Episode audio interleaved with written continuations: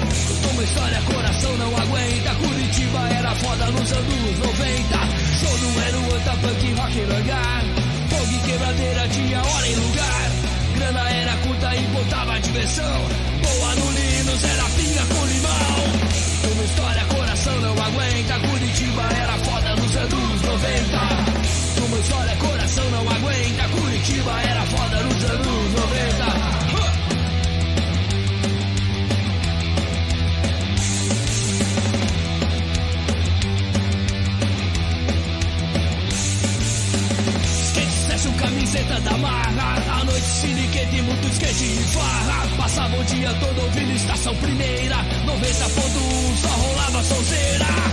Uma história, coração não aguenta. Curitiba era foda nos anos 90. Uma história, coração não aguenta. Curitiba era foda nos anos 90. Ha!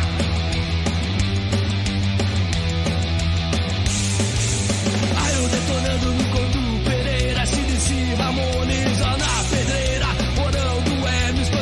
metal, capital hardcore, CWB underground.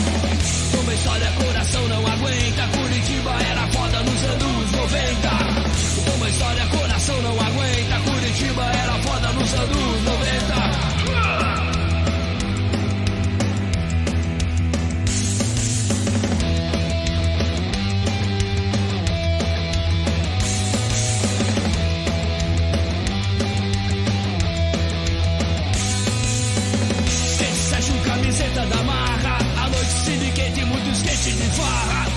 Todo ouvido, estação primeira. 90.1 só rolava sonzeira. Uma história, coração não aguenta. Curitiba era foda nos anos 90. Uma história, coração não aguenta. Curitiba era foda nos anos 90.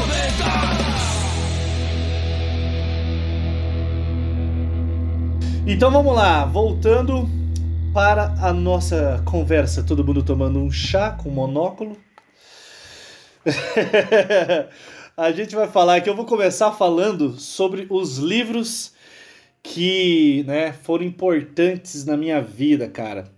Foi um pouco difícil fazer essa lista, porque eu sempre tive fases leitoras, assim, de leitor. Tem vezes que eu leio coisa pra caralho, tem vezes que eu não leio bosta nenhuma. E eu tenho um cacuete, cara. Se eu começo a ler uma parada e a parada é merda, eu não paro de ler. Eu tenho que ler até o final, cara. Então isso é um erro que eu tenho que é, corrigir, cara. Se eu ver que o livro é uma merda, não sei se vocês são assim, mas se o livro for uma merda, eu acho bom parar.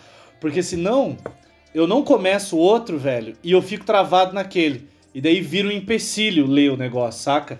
Então, tipo, pô, você demorar três meses para ler uma bosta de um livro, cara, é foda. E eu não consigo começar outro, assim. Então eu tenho esse, esse cacuete, cara, tem que consertar isso. Porque daí se eu começasse a ler outro, aquele eu até poderia não deixar de ler, mas né, teria outro ali para suprir a parada ali que fosse mais prazeroso. Pra mim, assim, cara, se for uma merda, né, como já aconteceu, eu, é, eu quero ler pra acabar logo de uma vez, assim. Ah, daí... você não deixa de lado, você detona ele. Não, eu, eu já detono, porque eu sei que é uma merda ali na, na metade, uhum. né? Eu já li um livro, né, é, muito ruim, ruim pra caralho, assim, falei, nossa, esse livro não dá, cara. E eu li o mais rápido possível, assim, pra terminar. Pra realmente falar, não, realmente esse livro é uma merda. É uma merda. No final. Assim. Cara, eu, eu li, eu lembrei agora um que, que me frustrou bastante, foi tipo o Castelo, do Kafka. Kafka? Kafta? O Kafta. E, cara, o livro, ele, ele come... Acabou de perder os seguidores que a gente tinha, cara. Você acabou de espantar, é. mano. Por quê, cara? Você gosta? Aqui, Você gosta desse livro, cara?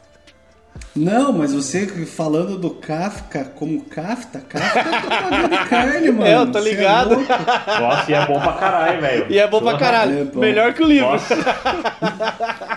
o cara, Não, o cara, cara baixou um White Traub aqui, cara. cara. Você também, é... todo mundo fala um livro que todo mundo fala também, cara, que é a Metamorfose. É, eu confesso que eu demorei. Todo mundo fala, ah, clássicos Nossa, para ler num mas, dia só. Mas isso aí é para ler cara, numa cagada, cara. Isso aí se ele é pequeno. É, mas só, eu demorei, cara. Só porque, que o assim, castelo, assim, eu... o castelo é o seguinte, cara, só para você só para você se ligar. Ele é uma história legal, ele é uma história envolvente. Só que quando começa a falar um pouco ali do dia a dia do cara em relação às pessoas que ele tá conhecendo no, no castelo, né, no vilarejo, cara, fica chato pra caralho e a história desenrola e desenrola e é mais de 300 páginas, só que o livro não tem fim, ele não terminou de escrever essa bosta, cara. E, tá ligado? Aí, tipo, foi duplamente frustrante para mim, cara. Porque eu falei, nossa, não gostei desse livro, cara, mas vou ler até o final. E fui lendo e, tipo, chegou uma hora que não tem nem ponto final, a palavra para assim, ó. Entre... Acabou. Tá ligado? Você fica tipo, ué, caralho fodeu, não, não tem mais, cara. Aí você pensa, cara, perdi meu tempo e minha paciência lendo livro que não tem final, cara. Filho da puta, cara. E só uma vez aconteceu, cara, de eu não conseguir ler, que foi o, um do Sartre, que a imaginação, esse aí não foi, cara. Esse aí, não porque era ruim ou chato, mas é porque eu, eu relia, relia, relia a mesma coisa e falava, mano, esse cara é muito doidão, cara, mas deixa quieto. Mas já li muito livro ruim, cara, que, puta, vai, vai, vai. Eu li um. Eu acho que o último ruim que eu li foi O Advogado do Diabo, que eu peguei achando que era do, do filme ou alguma coisa do filme e uma coisa nada a ver. Caralho. E foi chato pra caralho, velho. Chato, foi muito chato. Foi chato, velho. Foi chato, cara. Nossa, era uma história de um padre que tinha que provar que um cara não era santo. Puta, mó chato. Mas enfim, então vamos falar de coisa boa, vamos falar de livro que a gente gostou de ler e livro que, né, é... que empolga, cara. Livro que, que, que muda a cabeça, que te faz querer ler mais e te transforma uma pessoa melhor. É, cara, o primeiro livro que eu anotei aqui, que eu marquei, foi o Mate-me, por favor. Eu não vou falar em Quais- ordem. é, tem, você tem uma- um critério pessoal teu pra montar essa lista? Eu acho que seria legal se todo mundo tiver. Não, o critério meu foi o livro que eu gostei pra caralho e que me fez querer ler mais. E que eu li rápido e que, que eu devorei, assim. Sabe? Tipo, livro que. E um livro que me, me acompanhou pelo resto da minha vida, assim, até o momento. Livro que, que sempre, sempre vem na minha cabeça, tá ligado?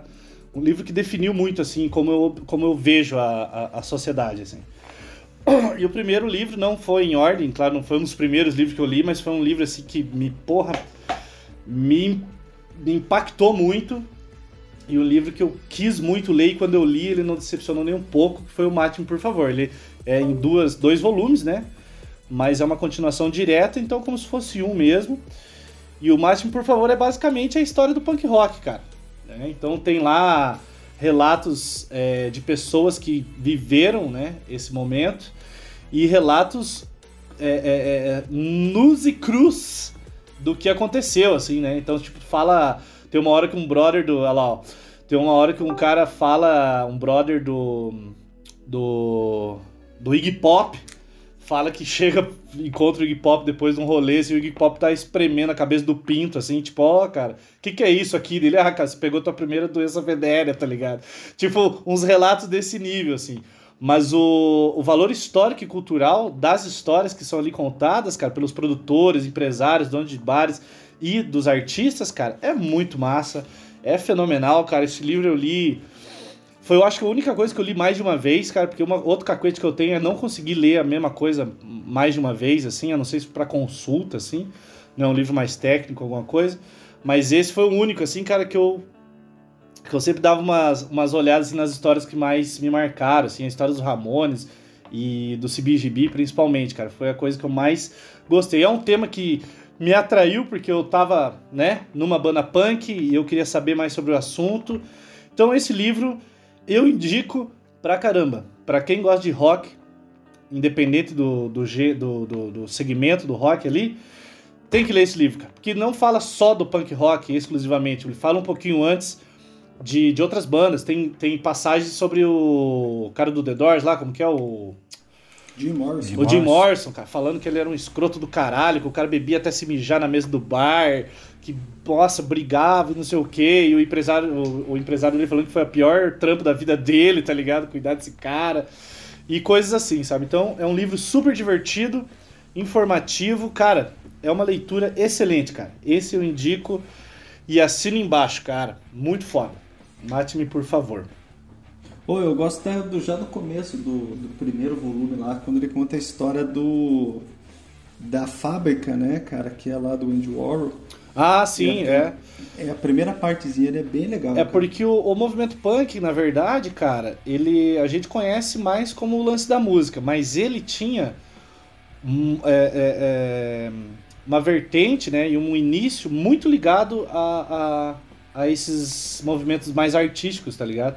Tanto que nos shows rolava algo, mais teatral, rolava recital de poesia, performance, exposição, é, os fanzines e tal. Então, o, o movimento punk não foi só a música e o visual, né, cara? Foi toda essa, essa efervescência artística moderna, assim, que, que impulsionou a parada, assim. Essa desconstrução da arte não veio só da música, veio de todos os movimentos, e, é, de todas as linguagens, né? Então, o, o punk só foi mais uma coisa que estava ali acontecendo. Então, fica aí, né, a indicação, né? Todos os livros aí são indicação. Agora, o segundo que eu vou comentar é o Alto da Compadecida, velho. O Alto da Compadecida. Esse livro eu acho que foi o livro que eu li mais rápido na minha vida, cara. E esse livro. Esse foi numa cagada mesmo, cara. Não, acho que eu caguei duas vezes pra, pra, pra ler esse. Foi um, foi um dia que eu caguei duas vezes. Mas, cara, esse livro é de uma complexidade na sua simplicidade, cara, que é fenomenal, cara. É... O Suassuna lá, o cara é gênio mesmo, cara. O cara é muito foda, o cara é fenomenal, cara.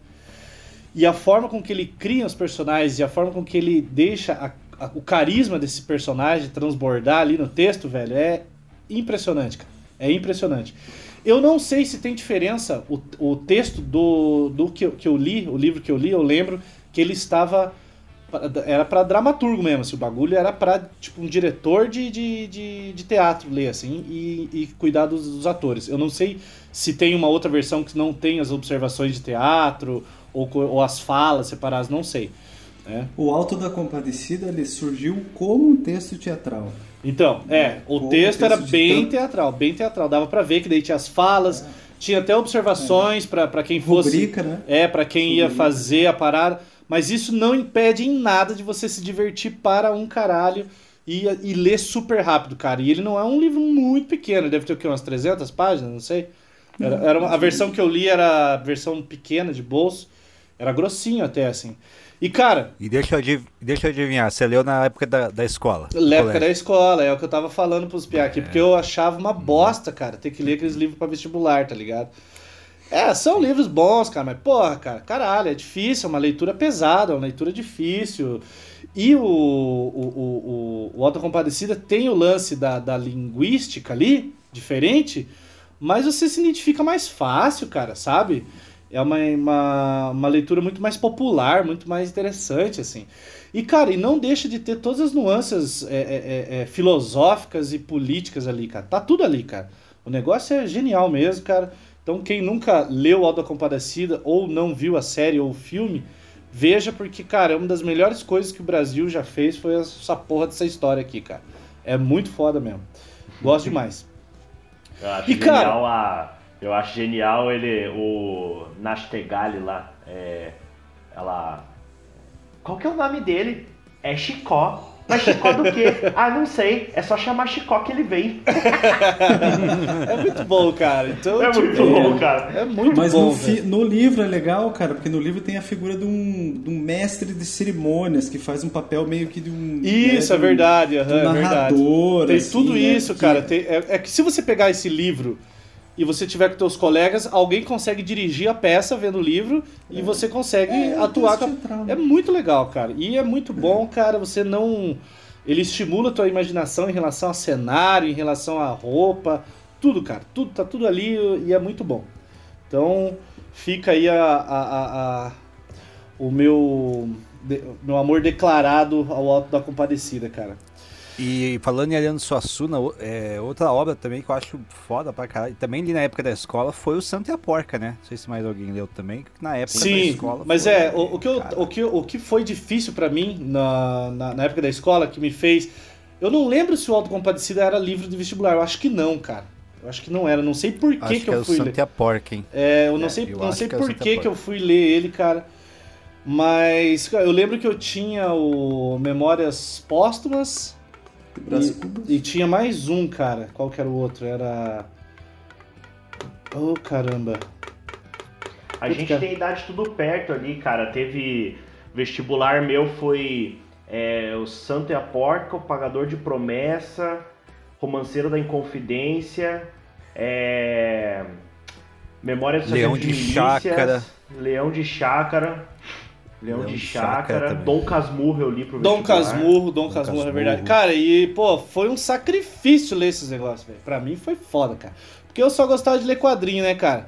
Aí me vem. Clandestina. Aí me ah, vem é. com, com. com porra de Brás Cubas, cara. A tomar no cu, foi foda, cara. Daí eu. Ah, é, a Clarice Lispector, a minha esposa gosta muito da Clarice Lispector. Eu tentei ler várias vezes. Eu achei difícil difícil. é, cara. Complicado. Mas sempre, sempre que, que os alunos vêm, assim, com essa parada, né? Tipo, ah, porque eu não gosto de ler, cara. E esse lance de você pegar uma coisa que você gosta de ler, cara, é essencial mesmo. Cara. Depois, mesmo que seja algum assunto que você não, não gosta muito, você consegue absorver alguma coisa e consegue ler. Mas para esse início, cara, eu acho muito foda, cara. Eu, eu, eu achava é, é, é muito errado, cara, perguntar uma parada é. sobre o Brás Cubas e me obrigar a ler aquela merda, tá ligado? Pô, era é porque, foda, Não, cara. é porque é muito... Tem livro que é pesado. Que a característica dele é ser pesado mesmo. Que é, uhum. Tem livro que, que é muito difícil. Estava falando do Sartre. É pesado, é difícil, é difícil mesmo. Cara. Até para é pessoas que, mais, que, que leem, são leitores mais, é, mais uhum. assíduos que é mais difícil, né, cara? É, todo eu nós, estava, nós estávamos brincando aqui, né? Mas o, o Enzo que é, tá, é filósofo, né? Faz filosofia ainda, né? O, o Enzo está na, na, Cara, Heidegger, eu nunca entendi, nunca passei da introdução, cara. Porque é difícil, é pesado. É sério, eu É nunca foda, passei da velho. introdução, cara. Porque eu não entendo o que aquele cara escreve. Sabe? Então, assim, não adianta. Tem autor, né? Tem questões estéticas na literatura que é muito difícil, cara. Você conseguir de fato entender. Porque sai muito, né? Por exemplo, você falou do, do, desse, do livro do Martin, por favor. Saiu completamente. Ó, eu escuto rock and roll, eu sou, rock- eu sou roqueiro, conheço a história do punk e eu achei um livro difícil de ler, cara. Difícil pela crueza que é o livro. Você entendeu? É, a- o que você estava falando lá das cenas, eu ficava imaginando as cenas do. Como é que é daquele cara que você falou lá do Iggy Pop? do, do Iggy Pop, cara, porra, eu ficava imaginando aquilo, falei, caceta, meu, nossa, é, é porque saía muito da, da- né, do meu mundo, assim, né? Então é, é, para mim foi um livro difícil de ler, cara. Eu Não, pra mim, pra pra mim não, foi- mim não, porque eu já pertencia ao, ao punk rock, né, cara? Então, pra mim, era só, só alegria, cara. Aham.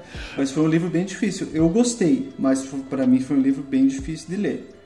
Pelas cenas narradas e tal, tem partes muito boas. A dos, né, dos Ramones é muito legal e tal, mas eu achei um livro bem pesado, assim. Eu lembro, eu agora lembrei aqui de, uma, de um fato que aconteceu que eu tava, no, não lembro qual série que eu tava, qual ano que eu tava no ensino médio, e rolou uma discussão sobre isso, cara, que a professora ah, vinha lá com os sertões e o caramba lá, e falava, ah, porque isso aqui é muito bom, que não sei o que lá. Eu falei, cara, mas ó, a gente mora aqui na quebrada, meu, a gente não tem, não lê livro, cara.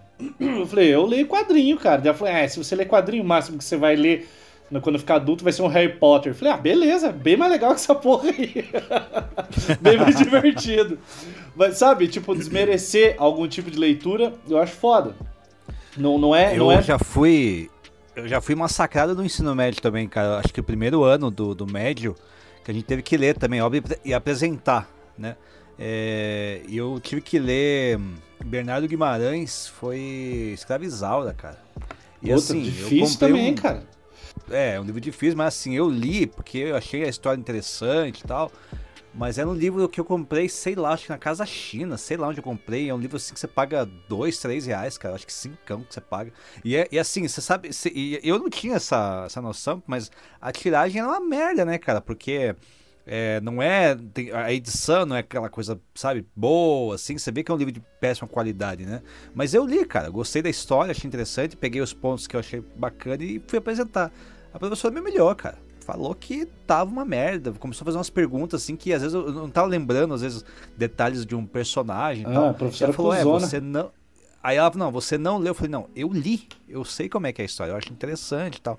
Depois a gente, um tempo depois, a gente conseguiu pegar o livro dela e ver as anotações. E ela falou, é, o Marcelo não leu o livro, não sei o que, não sei o que. Eu fiquei com mais ódio vai. da puta. é, a, a- a grande, grande estratégia da piazada aqui era pegar só o, o, o, o resumo ali na internet, né, e tal. É. E, cara, e. Cara, todos esses livros assim que vinha pra gente, cara, a gente tem que ter até uma conversa interessante, né? De pensar que só porque é um grande clássico não quer dizer que é bom, né, cara? Essa é aquela coisa do, do tempo e do momento também, né? E Quem que nem- levantou essa bola. um- desculpa cortar aí, cara. Mas quem levantou essa bola um pouquinho tempo atrás aí foi o, o Felipe Neto, né, cara? Sobre, sobre Machado de Assis e tal, ser cobrado nas escolas, né? Ele também tinha esse mesmo problema, que ele não curtia ler esses livros assim e tal. E, e ainda você chega na, na escola, né, no colégio, você tem que, e você é É obrigado, goela obrigado abaixo o a ler pro bagulho, né? vestibular. É, é. é complicado, né? Tá doideira, doideira. Mas isso é assunto pra outro momento aí. Mas é uma parada real, né? Cara, e a minha terceira, o terceiro livro aí, cara, que me marcou bastante, cara, eu acho que eu decidi aqui nos bastidores enquanto conversava com o Lucas. Mas eu vou citar os dois que, que ficaram no páreo, tá ligado? Que foi é, 1984 e a Revolução dos Bichos. O Admirável Mundo Novo, eu pensei, eu lembrei dele, mas eu pensei um pouco mais sobre ele e meio que deixei, deixei, deixei de lado, né? Coloquei dentro dos meus critérios na minha cabeça aqui e tal, mas é um que foi bem importante também. E, né, conversando com o Lucas, eu falei desses dois e pensei, putz, cara, o 1984 ainda é muito mais presente na minha vida, cara, até hoje. É, então fico com 1984 como mais importante e mais marcante, mas tendo um carinho absurdo pelo, pelo Revolução dos Bichos, tá ligado? Porque esse também, cara, na adolescência, quando eu li, foi assim um, um choque muito grande você ver o paralelo com a sociedade, assim, tá ligado? Só que o 1984, você vê esse paralelo e ele é muito mais. Ele não é tão lúdico, né? Quanto o Revolução dos Bichos. E eu acho que a gente tá muito mais próximo do 1984. tá ligado? Meu Deus do céu, cara. Então, Nossa, e, e com, os passar, com o passar dos anos, depois que eu li o livro, tudo que eu via, o 1984 vinha na minha cabeça, tá ligado? Tudo vinha. Tipo, tudo. Daí situação política, conflitos, relações humanas que a gente tem no nosso dia a dia, é, sentimentos e tal. Então, com o trabalho, né? Porque você trabalhando, uma coisa mecânica, na época peão de, peão de, de, de chão de fábrica. Cara, então é um livro. É, porra, para você entender um pouco a humanidade e tentar construir uma humanidade mais humana, igualitária e, e, e, e amorosa, talvez esse livro seja extremamente essencial para todo mundo. Esse é um livro que eu acho que tinha que enfiar a goela abaixo de todo mundo. esse sim, esse sim dá para cobrar nas escolas, cara, mas é perigoso, é perigoso. Acho que ele é meio perigoso. O duro é dar moral pro, pro Orwell, né? Esse esse velho safado aí. É, é, tem, tem essa parada, né, mano? Mas nem levei, do nem, cara- nem levei isso em Olha. consideração, porque, sinceramente, ultimamente, eu tenho pensado bastante nisso, nesse lance de, de vida e obra, e a gente vai ter que retomar algumas conversas, assim, porque é um negócio muito complicado, velho. É um negócio muito complicado, e principalmente para pessoas que viveram em um período completamente diferente do nosso, né? Numa geração completamente diferente. Talvez um, um Digão do Raimundos não precise respeitar nem o trabalho dele, que se foda, tá ligado? Mas um cara que viveu numa época completamente diferente, uma formação completamente diferente, talvez seja. Tem que ter um olhar um pouco mais brando, assim, tá ligado? É, o que eu, o que eu não gosto do, do Orwell é. Tipo, hoje em dia que eu vejo muito lendo é, é a própria galera da, da direita, assim, que acha que tá interpretando o negócio do jeito que tem que interpretar. Cara, aham. é, e- E, e, tipo, sabe, então é perigoso, assim. Eu não, Uhum. não gosto do Orwell, cara, como pessoa. Eu acho que a gente tem que ponderar isso também. É, essa galera tá lendo essa parada como uma ode ao retorno dessa. O Brasil vai virar Cuba, vai virar comunista. Essa ode, essa toda a propaganda anticomunista que, que paira ainda, né? Essa, esse fantasma aí. eu acho que teve uma brincadeira no Facebook um tempo atrás que era pra colocar livros que bababá eu tinha colocado a Revolução dos Bichos e teve um Zé Ruela lá que colocou alguma coisa do tipo, ah, veja o porco como não sei quem e que ele é um comunista, não sei o que lá, bababá. Eu falei, caralho, velho, será que a gente leu o mesmo, o mesmo livro, cara? tá ligado?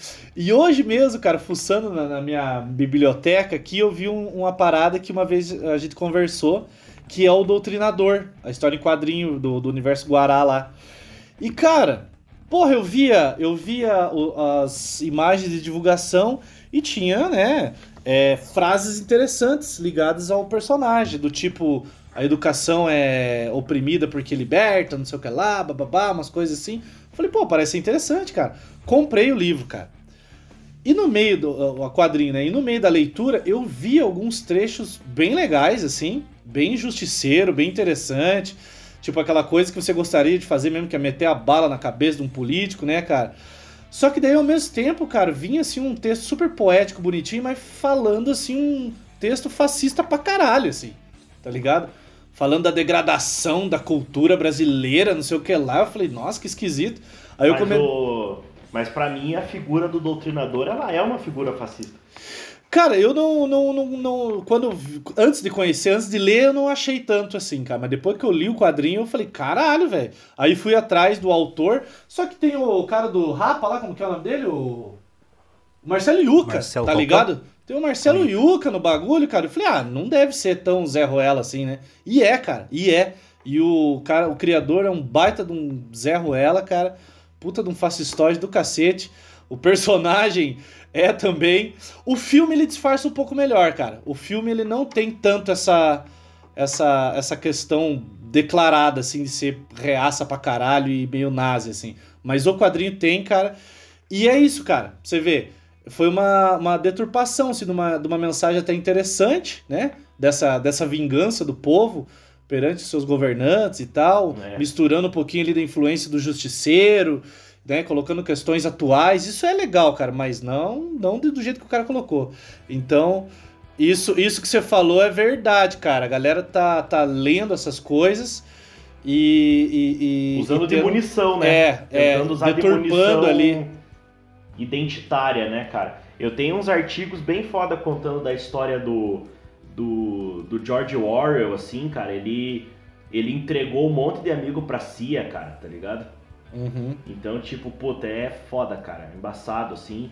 É... Não é o nosso mote agora, mas, por exemplo, não, de falar disso, né? Enfim, do, do programa, mas, por exemplo, eu tava conversando com os alunos, né? A gente tava falando do Asa Butterfield, do, do, do ator. E não sei se vocês viram aquele filme dele que chama The Ender's Game. O jogo do exterminador, o jogo do. Não. Pô, esse filme é bem legal, cara. É um filme de ficção científica. E o livro é uma quadrilogia, cara. É o The Ender's Game, O Orador dos Mortos e mais dois filmes, dois livros. E, cara, o Orson Scott Card, que é o escritor, velho, é, é muito louco, cara, você tentar entender como é que ele escreve um livro que está tra é, trabalhando uma uma sociedade intergaláctica na qual espécies diferentes estão se, se encontrando. É um livro que tem uma puta pegada filosófica, mas o cara ele é um puta de um reacionário, cara. Ele é da igreja mormon norte-americana. Ele fala que gay não tem que estar tá junto mesmo, que não dá, que não se mistura, que é mistura de higiene, papapá. Você fala, mano, como é que o cara escreve um negócio desse, cara? Pois é, é doido, um pensamento, né? Tem um pensamento lixo desse, né? Então eu acho que o George Orwell vai na mesma, na mesma fiusa, assim. Eu prefiro o Huxley, cara. Eu prefiro o Huxley, tá ligado? É, é eu, eu, eu tirei o Admirável Mundo Novo justamente por isso, porque talvez no momento que eu tenha lido eu não tenha absorvido tanto o que o, que o personagem né, tava passando ali. Mas é um livro muito legal também. Tava aqui na minha lista, mas tirei de fora por conta disso. Mas 1984 é muito bom, leia com cautela e perícia, mas é muito bom, né, cara? 1984 nos deu V, v de Vingança, tá bom, né? o V de Vingança corrigiu tudo daí. cara, e pra fechar, eu fiquei em dúvida, cara, no seguinte. Eu não sei se foi o livro que saiu antes ou o filme, mas de qualquer forma, não importa, né? A gente não tinha colocado isso como, como critério, né? Assim como a gente colocou no Trofeleco, né? Então, o livro que eu dou uma menção honrosa aqui, vou falar rapidinho, é A Profecia, cara, do David Seltzer, que foi lançado no mesmo ano do filme, cara. Então, foi lançado em 1976 e o filme também. E, cara, é... eu gosto desse, filme, desse livro porque ele já. O, o, o, a introdução dele já é falando de uma questão política muito foda, assim, muito massa. E, e, e, que, que ele questiona o fato, assim, tipo, se o capeta viesse e tocasse fogo em tudo, cara, e queimasse só quem tá na terra, quem tá no céu seria pessoas que têm condições de estar voando no momento. E é, se essas pessoas pousassem, elas conseguiriam é, construir um mundo novo, construir uma sociedade nova, sendo que o pedreiro, o carpinteiro e o agricultor teriam morrido, queimado pelo fogo do inferno, e você, empresário, estaria voando do seu jatinho não teria sido atingido, mas e daí, né? Então, pô, já começa assim a parada, é muito massa. E, e daí tem todo o envolvimento do cara, com ou, dos pais, né, que, que, que, tem a criança lá. O, como que é o nome dele? É o De Damien? É o Damien, né? Eu não lembro agora. É o Damien, né? E todo o envolvimento deles com a vida pública, assim, né? E pessoas públicas e tal. E aquele finalzinho aonde ele, ele é adotado, acho que pelo presidente ou alguém próximo ao presidente, não lembro direito. Faz tempo que eu vejo o filme nem, e faz tempo que eu li o livro.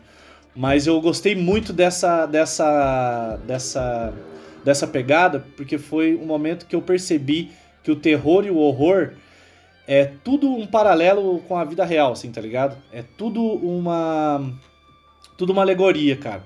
Então o terror, ele é muito muito punk nesse sentido, sabe? Tipo, de você criar um monstro e você refletir as mazelas de um momento é, é que, que, a sociedade está passando ou passou e você refletir naquele monstro, né? E você vê isso no expressionismo alemão, por exemplo, você vê isso né, na, na, história do cinema de horror como um todo. Assim. Então, esse livro me abriu os olhos para isso. É uma leitura pesadíssima, porque é o capeta mesmo, né, cara? É o, é o demônio. Mas é muito legal, cara. É, é uma leitura que flui, assim, bastante. Muito bem. E tem o filme. O, e o e filme o é muito é bom. É o Capeta Júnior. É o Capeta Júnior. E, cara, eu peço que vocês assistam o filme e assistam a montagem que fizeram com o Temer, é, é, com o discurso do Temer de posse. Que quando ele chega, ele começa a falar. E daí ele dá umas engasgadas e eles começam a colocar a música desse filme, cara.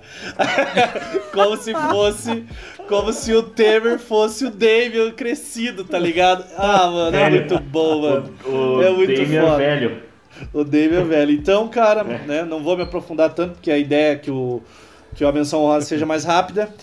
E cara, então, mate por favor, Alto da Compadecida, 1984 e A Profecia. Cara, pra fechar aí o que a gente falou pra caralho, eu falei pra caralho, mas vamos colocar uma música aí pra dar uma aliviada. Vou colocar a música dos meus amigos do Repúdio, nossa, pra dar uma aliviada, né? Uma pancada na cabeça.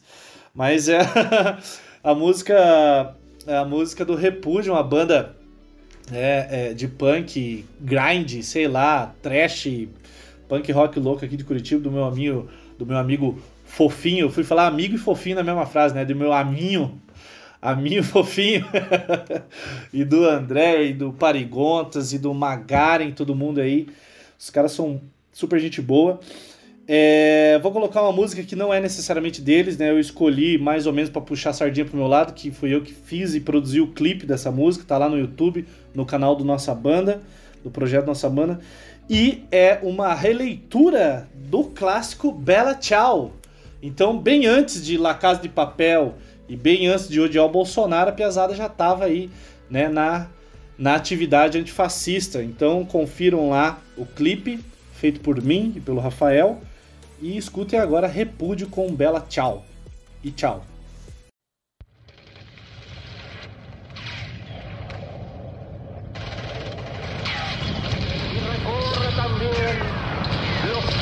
De otros países del mundo que luchan por su libertad, significando siempre lo mismo. La imagen de lo que se puede conseguir mediante la lucha revolucionaria, la esperanza de un mundo mejor.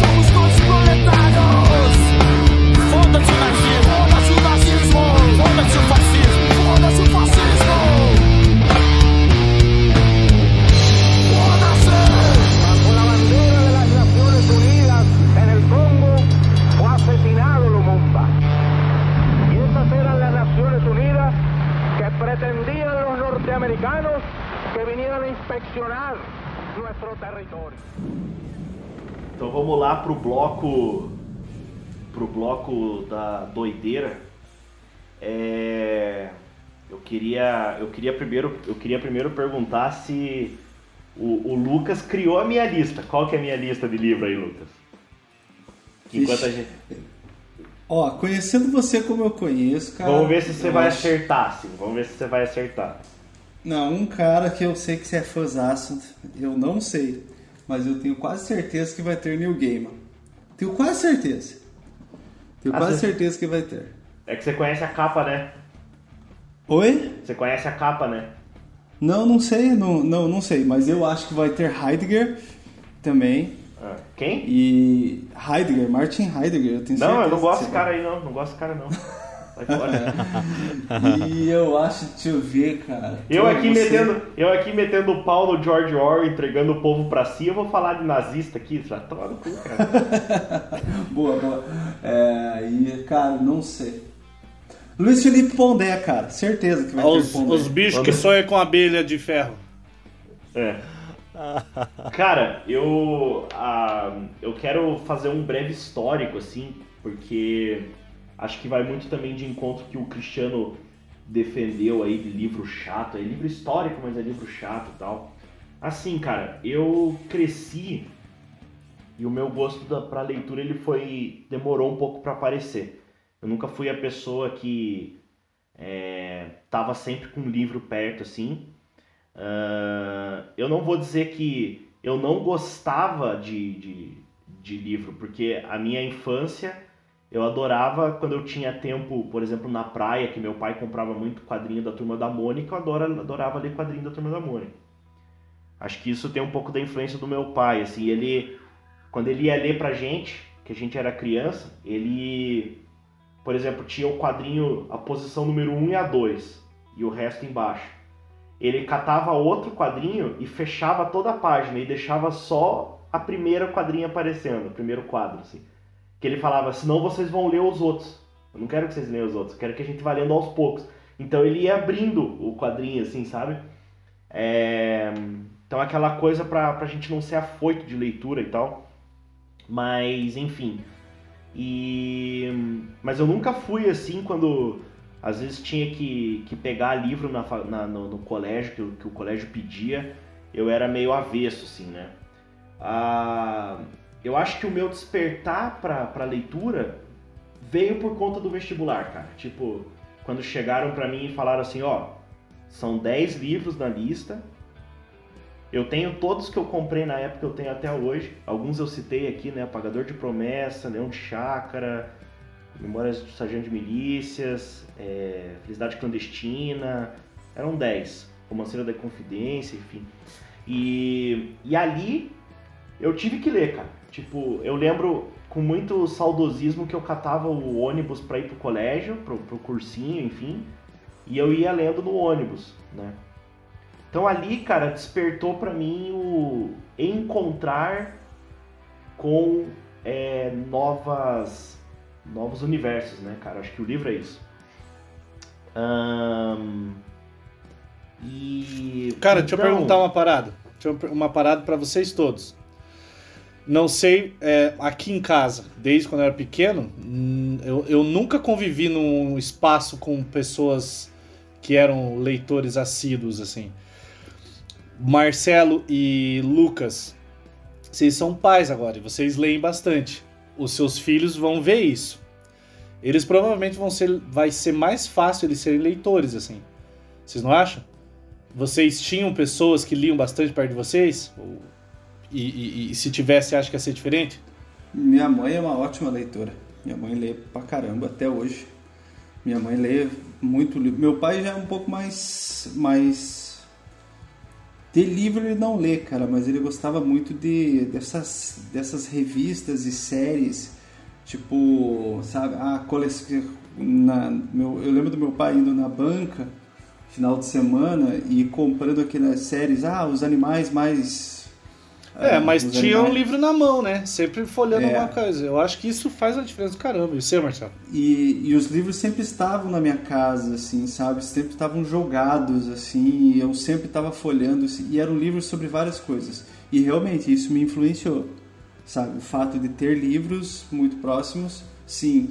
E o, o, o Tomás, ele desde muito cedo a gente, a gente dá livros para ele. A gente teve uma época que assinou, né, um, um clube de literatura infantil para ele.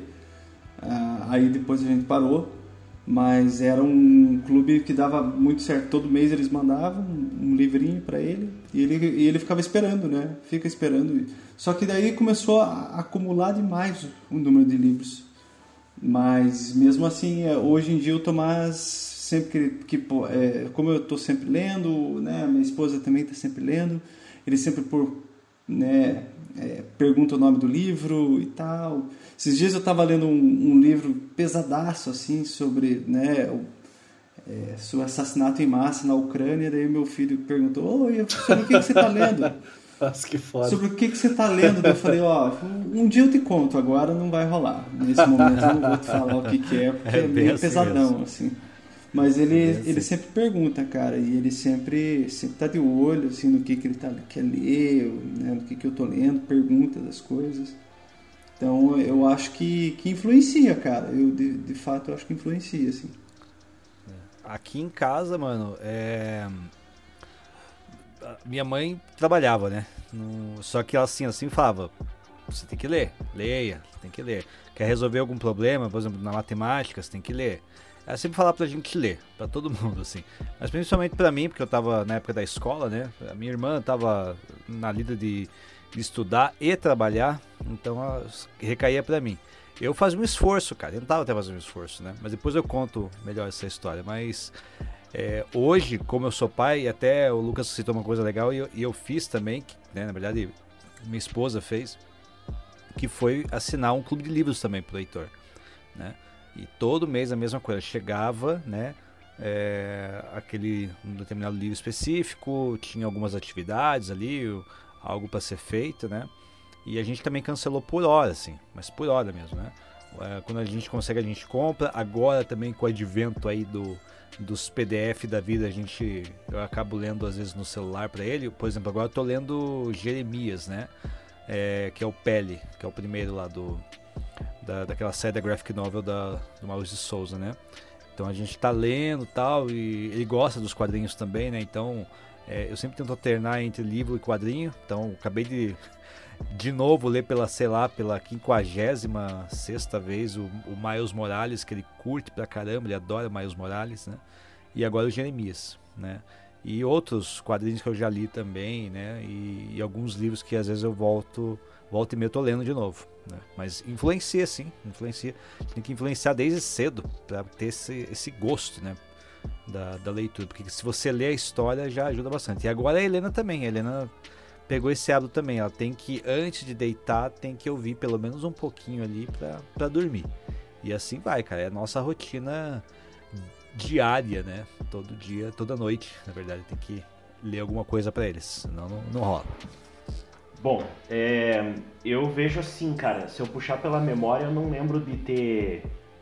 Eu acho que é diferente você chegar num lugar assim, tipo, por exemplo, é, abrir a sala de casa e encontrar o seu, seu pai ou sua mãe assim: Oi, filho, o que, que você precisa? Tá ligado? É, porque é diferente você chegar na casa de vó, de tio e de tia e ver os livros em instante, cara. Você fala, nossa, que bonito, mas é muito distante pra você, né? É muito distante, né? Os livros na estante, Boa, boa. Olha só que bonito que ficou Que essa frase, poético, cara. né, os, cara? os Que livros na poético. estante, os livros na estante são distantes. É. É... Ba- Agora- Enzo, vamos fazer uma foto do Enzo em preto e branco. Os livros na estante são distantes. São Enzo. distantes. E, e é diferente, né, de você. Eu acho assim. é, que nem a galera fala, ah, quem, quem lê muito. é, quem lê muito escreve muito bem. É, eu, eu acho que é meio tipo paradoxal isso. Eu acho que quem lê muito, lê muito bem. Né? e, e tá em contato com o livro. Eu acho que trazer a, a criança para esse mundo é botar o livro aberto na frente dela. Então eu tive bastante contato com isso com a turma da Mônica, cara. Aí contando da minha história, seguindo, eu. É, quando eu comecei a deixar a turma da Mônica, eu nunca deixei até hoje, eu, eu viajo lá na praia, eu, eu, leio os mesmos quadrinhos de quando eu tinha 8 anos, cara. Os mesmos, dou risada do mesmo jeito, sabe? Pela nostalgia, assim. Aí quando eu. Turma da Mônica daí, falei cagando, cara. História rapidinha, pequenininha. É. Tudo falei cagando, né? Daí. Mas assim, daí quando eu me distanciei da turma da Mônica, eu não consegui ter uma influência de alguém para perceber uma leitura para o Enzo. Então eu demorei. Eu acho que eu comecei a ler sozinho, como eu estava falando, quando eu fui fazer o vestibular. E no, no ensino médio tinha um professor de literatura que eu gostava bastante, que ele vivia dando umas indicação pra gente, ele falava piazada, tal livro é muito massa, tal livro é muito show e tal. E é o primeiro da minha lista, eu vou começar com ele. Não é o livro do vestibular, mas é um livro que ele sempre falava, ele, puta, esse livro é do caralho, assim. Mas vocês não podem ler pesada, porque ele é pesado, assim. É... E aí quando eu acho que eu saí do ensino médio, uma vez eu viajei, fui para Santa Catarina encontrar o meu tio que morava lá, a gente foi no mercado, tava vendendo livro no mercado, assim, da LPM Pocket. Eu falei, puta, cara, eu sempre quis ler esse livro no ensino médio e nunca e nunca achei, cara. Meu tio comprou, devia ser 10 pila o livro, né? Eu acho que aqui começou, cara. E esse livro eu vou indicar porque se algum jovem escutar o podcast, eu espero que um dia você encontre esse livro e leia, mas é pesado. Chama Noite na Taverna do Álvares de Azevedo, cara. Tá ligado? É... Ele é da segunda fase do romantismo brasileiro, aquela fase famosa em que os românticos eram inspirados ao Lord Byron. Todo mundo tinha que morrer de tuberculose com 21 anos, né? E e esse livro é sensacional porque é o seguinte, cara, é, ele tem tudo de errado aqui. São cinco amigos que estão numa taverna e cada capítulo é o nome de um dos amigos contando alguma coisa super fantástica que aconteceu com eles, tá ligado? Para você ter uma ideia, é, um deles está dormindo e e sem querer ele é acordado por uma moça e eles transam e daí descobre que é irmã. Então o primeiro é um conto de incesto. Ai, Super tá leve! tipo, tem, um, tem conto de, de incesto, tem. É, tem necro, tá ligado? Necrofilia. Tipo, mas cara, é. Mas não é pesado do tipo de ojeriza, entendeu? Ele é pesado pelo, pelo que, que ele tá tocando no assunto, assim, cara. Mas eu espero que vocês escutem essa minha indicação não como uma coisa do tipo, nossa, não vou passar nem perto disso, né? O, o Enzo, que... o Enzo é louco. é, cara, não, ele é ele é foda, mas é essa galera do, do segunda fase do romântico aí que é, é embaçado mesmo, né? Não é à toa que ele é tão denominado Byron brasileiro, né? O Álvares de, de Azevedo o Byron, que escreveu junto com a, com a Mary Shelley, né? Mary Shelley escreve o, o Frankenstein numa noite que o, ele, ela, o Byron e não sei quem mais estão num castelo dele. E aí o Byron fala assim, ó, eu vou propor um desafio. Até o final da nossa estadia, cada um aqui vai ter que escrever um livro, né, cara? E ela escreve o, o Frankenstein. Primeiro livro de ficção científica escrito já na história. Mulher foda demais, né? Então, então eu indico Noite na Taverna e estendo a minha indicação, claro, por que não, para Mary Shelley, o Frankenstein. Eu vou. Eu vou numa lista cronológica e por isso eu vou fazer minha menção honrosa agora. É, é um livro que sempre quando eu posto em sala de aula eu indico, nós temos o, o, o dia para esse livro. É uma ficção científica, vocês sabem aqui que eu adoro ficção científica. Eu acho que é um belíssimo livro para muitas, muitos adolescentes começarem a ler, que é o Guia do Mochileiro das Galáxias, cara. Né? Então eu trouxe ele aqui como menção honrosa. Eu deixo ele como menção honrosa porque, na minha opinião, ele é um livro que não precisa de muita apresentação, eu não vou me estender a falar dele assim. Eu só digo o seguinte, leiam. São cinco livros, a história completa. Os três primeiros são fenomenais, o 4 cai e o 5 é o pior, na minha singela opinião. Eu já li. Eu já li o, o primeiro livro umas três vezes. Acho que é o livro, um dos livros que eu mais li na vida, assim. Volta e meia eu pego para ler. Tá aqui com a, sex, com a sextante, né? Douglas Adams. Fica a minha menção honrosa. Ah, o terceiro livro, cara, eu vou para uma fantasia. E aí o, o Lucas acertou do que, que eu vou falar. É, é um livro grande, cara, mas ele, ele é um livro que quando eu comecei a ler, ele vai forçando você a ler, sabe? Tipo, eu, eu acho que livro massa é, é esse, que você não percebe que você está carregando um peso com você, assim. Mas você lê. Daqui a pouco você olha, está no terceiro capítulo. Daqui a pouco você olha, está no sexto capítulo e assim passa. E é fantasia, não dá para deixar de fora o Neil Gaiman. Então eu vou indicar o Deuses Americanos, tá? É, leiam, cara. Tem a série na, na Amazon, mas eu queria dizer que... Mas a, a série é legal, assim. Acho que a primeira temporada dela tá bem dentro do livro. A outra já achei que deu uma caída. Mas o livro ele é bom de cabo a rabo. E ele tem uma eu não sei se, se eu gosto, né, para citar dois autores britânicos, é porque eu gosto desse estilo de, de, de, escrita do britânico, assim, né, aquela coisa que ela tem um humor ácido ali, meio escondido e tal. Então fica a dica com o Neil Gaiman. Cara, eu tô deixando de fora aqui, velho, é, Carlos Drummond de Andrade, tá ligado? Tipo, eu queria fazer uma, uma ode brasileira, eu acho que o meu livro do, do Álvaro de Azevedo tá aqui para isso. E para fechar, são fases né, de leitura. Eu trouxe uma da começo da adolescência, média adolescência, início da, da fase adulta, que foi o Neil Gaiman, e agora mais avançado na fase adulta, que é um livro que eu fui apresentado na universidade por um professor que começou a dar aula de filosofia usando ficção científica, professor Marco Antônio Valentim, monstro sagrado. É... E como o Marcelo citou na fala inicial dele sobre o o Ray Bradbury é o Ray Bradbury, mas não é o Fahrenheit, cara. É esse livrinho aqui chama Crônicas Marcianas. Pequeno, da Globo. É editora Globo. E, cara, esse livro aqui ele é muito tom filosófico também. Ele tá contando a história de como a sociedade humana, do mesmo jeito que acabou com a Terra, vai acabar com Marte. Eles viajam para Marte, e você vai vendo aquela degradação do marciano, mas tem muito tonalidade filosófica aqui, o encontro do, do eu com o outro, o ser humano ele encontra o marciano e como é que é esse encontro. Então esse livro é muito bonito, cara, um livro de ficção científica. O Ray Bradbury não é muito cara flor que se cheire não, se a gente for entrar na discussão de pessoas escrotas escrevendo livro, ele não é dos melhores, mas tipo, fica a minha, minha dica aí.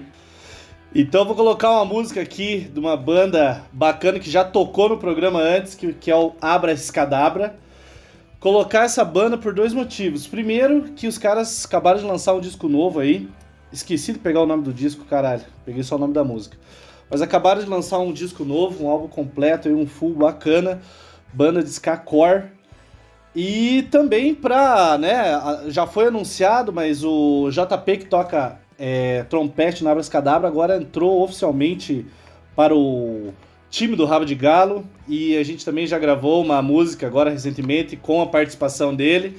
Ele não vai tocar todas as músicas, mas está lá para fazer back, assoprar e pegar cerveja quando precisar. Então, cara, vou colocar a música. Eu não sei se pronunciar essa porra com dois T. Cat Life. Cat Life que é tem clipe também, vocês podem dar uma olhada lá no YouTube. E é isso aí, abre esse cadabra Cat Life.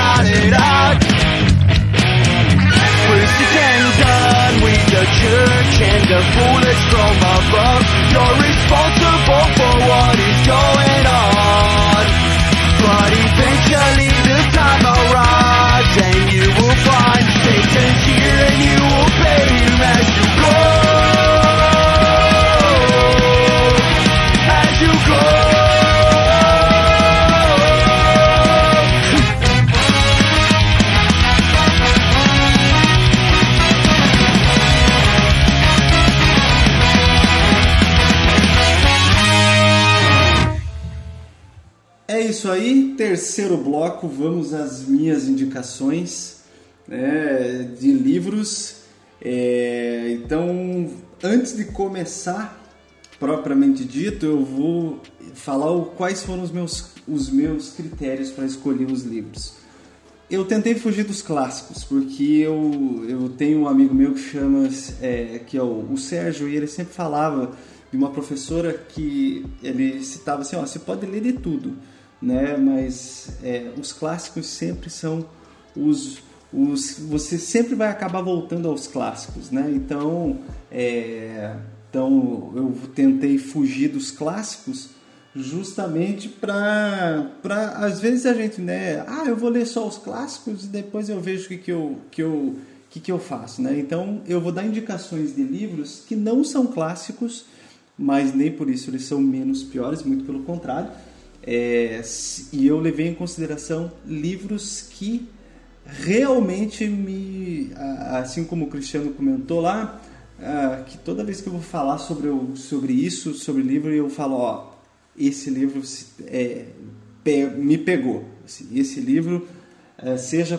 pela temática, seja pelo contexto em que ele foi construído, enfim. Então eu trouxe algumas indicações de livros é, que me, me chamaram a atenção, né? seja ele pela forma da escrita ou até mesmo pela temática. Né? O primeiro livro que eu vou citar é o que mais me pegou, assim, eu já vou começar pelo o soco no estômago, é um livro que ah, um dia o, o- o Emerson comentou, escreveu uma adaptação desse livro para o teatro. E eu assisti a peça depois, mas antes eu li o livro. E é um livro de uma autora romena chamada Aglaia Veteranil. Falando, falando, em não, falando em não clássico, o cara levou a sério, meu. Ela é uma autora romena, então, Aglaia Veteranil, e ela conta a história. O nome do livro, ele não é um livro de culinária, o nome do livro chama-se então Por que a criança cozinha na polenta? Na Romênia, pariu. Cara, você me falou que desse livro. Você me falou desse livro É. muito tempo atrás. Você me falou desse livro, eu lembro. Eu acho que não. esse não- livro. Você leu há muito tempo, E- porque eu acho que você me falou isso quando a gente trabalhava no SESI. Você falou desse livro. Sim, sim, sim. E esse livro, na Romênia, eles têm mais ou menos assim, olha, né, que aqui no Brasil a gente tem aquela coisa assim, olha, pra, chega pra criança, ah, se você não se você não, não se comportar, eu vou chamar o velho do saco, né? O velho do saco vem te pegar e tal. E na Romênia, eles têm assim, olha, se a criança não se comportar, eu vou cozinhar ela na polenta, né? Se cozinha ela na polenta, né? Se você não se comportar, eu vou te cozinhar na polenta. Então, a, a história desse filme, na desse livro, ele se passa, ele conta a história de uma família fugindo do regime totalitário do, do Ceausescu, né, que é um regime que permaneceu na Romênia e tal, logo após a Segunda Guerra Mundial.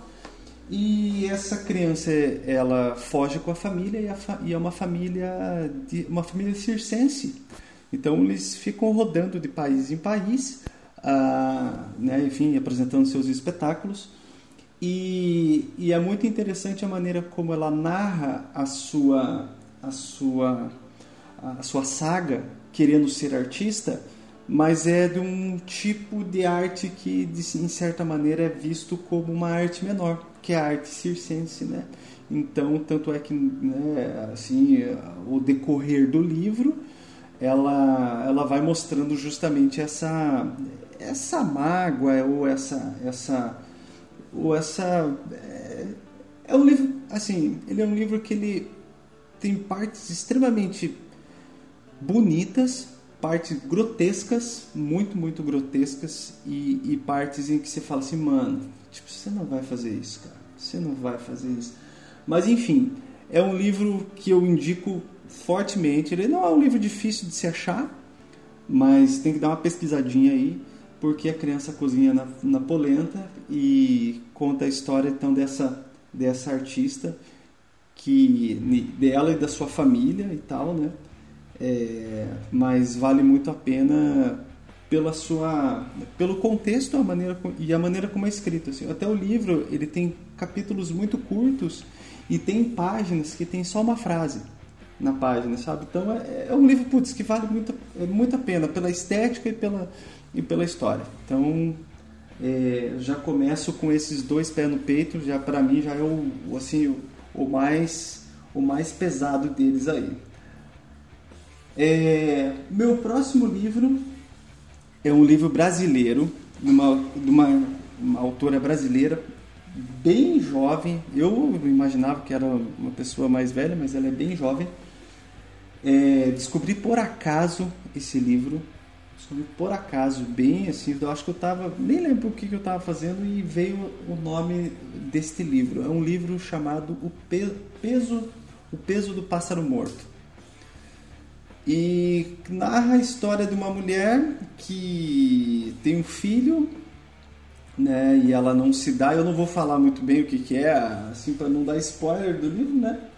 Mas ela narra a história dessa dessa mulher que tem um filho e a maneira como ela constrói a relação com o filho. Muitas vezes é meio enviesada, meio, né? É um livro que muito bonito na sua escrita, na sua né, na, sua, na sua poética. Ele e, e eu gosto muito, gostei muito desse livro porque ele não é uma história extraordinária, né? É uma história absolutamente corriqueira e comum. Igual a esse livro, nós encontramos diversos, vários, né? Várias histórias a gente vê aí todos os dias, né? Na, se vocês entrarem na, no, ah, em qualquer rede social ou qualquer site, aí você vê histórias muito próximas a isso. Mas enfim, né? É, é um livro que me chamou a atenção pela, pela sua simplicidade, né? E pela profundidade que o livro traz em relação à, ideia do que seria vida e, e, e, como que a vida pode mudar assim de uma hora para outra. Então é fica é um livro muito legal. Cara, é um livro, o, no, o nome da autora é Aline Bey. Eu, eu ia te perguntar, não, não necessariamente sobre o livro, mas quando você come, começou a contar sobre esse livro, a forma que você falou que ele foi surpreendente, porque pegou meio sem querer e tal. E eu pensei aqui, cara, tipo, na hora de, de comprar livro, cara, você você vai só na indicação. É porque é, garimpar livro não é a mesma coisa que garimpar disco, né? Não é a mesma coisa que garimpar CD. É diferente, né, cara? Você faz dessa de só, tipo, ah, essa capa me interessou. E, e, leva, ou você só vai atrás de indicação ou coisas que você viu que já é interessante na internet, assim? O que, que vocês. Cara, como, que é, você, não, como, eu... como que vocês compram livros? Eu vou. Eu vou muito pela temática. Né? Tem temáticas que me, que me atraem e aí eu vou, eu vou a partir das temáticas. Cara, todos os livros que eu vou indicar aqui, eles têm romance e política junto. Saca? Então, assim, essas são as duas coisas. Talvez a minha indicação, a minha, a minha menção honrosa, talvez seja um pouco mais, mais tensa, assim, né? Não, não foi, né? Mas é, todos eles envolvem tanto tanto política quanto romance, que é o estilo de, de, de, literatura que eu gosto mais. Então eu fico procurando mais nesse sentido, né? Procurando obras nesse sentido. Uhum. Eu já tentei garimpar, hein? Já tentei, mas é é árduo, cara. É um é hercúleo, né? Eu já passei algumas horas. quando, quando, é, quando, porque quando é diferente, né? Pai, porque se você vai garimpar, né? você vai pegar o livro, para você ter uma breve ideia do que é, você tem que ler o bagulho, né, Exatamente. cara? Não é Aí que nem o disco. O disco você, na... pá, a capa te atrai, ou você vai já no gênero que você. É um pouco diferente, é. né? às vezes quando eu queria passar tempo, eu, ah, vou num sebo aqui, vou, vou ver o que tem. Daí, às vezes eu ia, ah, vou, vou na, sessão, na sessão de literatura. Daí eu ficava olhando todos aqueles livros de literatura, que é uma sessão enorme, eu acho que é a maior sessão do sebo, que é literatura, né?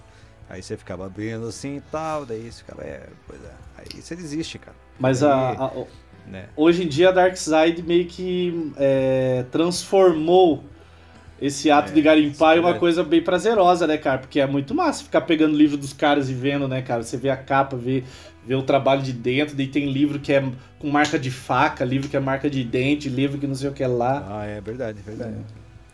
Mas uma coisa que eu, eu acompanho muito, cara, é essas é, booktubers, né, cara? Que são, Pode crer. são pessoas que, que indicam determinados tipos de livros. Só que aí que tá, né, cara? Existem booktubers que são literatura jovem, tem booktubers que são literatura fantástica. Eu sigo um cara que é uma, uma guria que, que o nome do canal dela é Ler Antes de Morrer. E ela, ela é uma. né, as resenhas que ela faz, ela faz todo um apanhado. Né, todo um apanhado, primeiramente, do contexto em que a obra foi escrita, depois ela pega a né, quem é o autor, e, a, e ela não dá spoiler do livro, né? Então ela faz uma indicação, olha, né? Esse livro é importante por conta disso. Teve muito livro que, que a maioria dos livros que eu li a partir das indicações que ela fez foram boas, né? Foram livros bons, mas teve uns que eu não tive coragem de ler, cara. Então, esses booktubers aí são interessantes, claro, não os que contam a história, né? Mas tem bastante indicação bacana que rola aí. Nossa, você falou uma coisa interessante. Eu, eu nunca escutei, nunca vi assim, mas hoje em dia, até eu acho que um pouco antes dos podcasts é, se popularizarem muito, deu um gásinho os audiobooks, né, cara? É, Rolou, né? é. E eu vi um canal no YouTube de um cara que ele faz audiobooks com história em quadrinhos, assim, ele pega histórias em quadrinhos clássicas e vai lá e, tipo, descreve e lê as falas e explica a história, brará. Eu falei, nossa, que foda, que merda, né, cara? É legal, É, talvez, eu- pra algum maluco que é surdo, sei lá, uma parada assim é massa, né? Mas, porra, molecada nerd hoje Cego, aí né? do... É, o cara que é surdo vai escutar. Bicho burro. o cara que é... é, então, o cara que é cego, né, mano? Pô, É, até Mas lembro... tem um de quadrinho, cara. Tem um de quadrinho que é bem legal, que é o. é, o canal é Nerd All Stars, cara. Ele. Ele, só- ele também ele faz resenha também, só que de quadrinho, né? Mas ele destrincha tá a história, assim. É, ele desenha a história, ele vai contando, pega os pormenores ali, os detalhes, os principais momentos da, da, da obra e tal, e conta, né? É vídeo ali de 14, 15 minutos, às vezes um pouquinho mais, né? Eu... Mas é só pra você ter uma noção do, do todo, né? Agora que rolou essa minha gafe aqui, eu lembrei de um carinha que fazia. Eu não lembro o nome dele, acho que é Bruno. Que ele veio até na. Na Bienal de Quadrinhos uma vez, foi quando eu conheci ele. E ele tem um projeto chamado Legenda Sonora, não sei se já ouviram falar.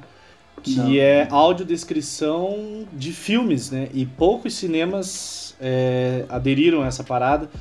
Mas agora eu acho que tá bem evoluído, assim, ideia da galera que, né, que não, que não enxerga pra ir lá e assistir o filme, sacou?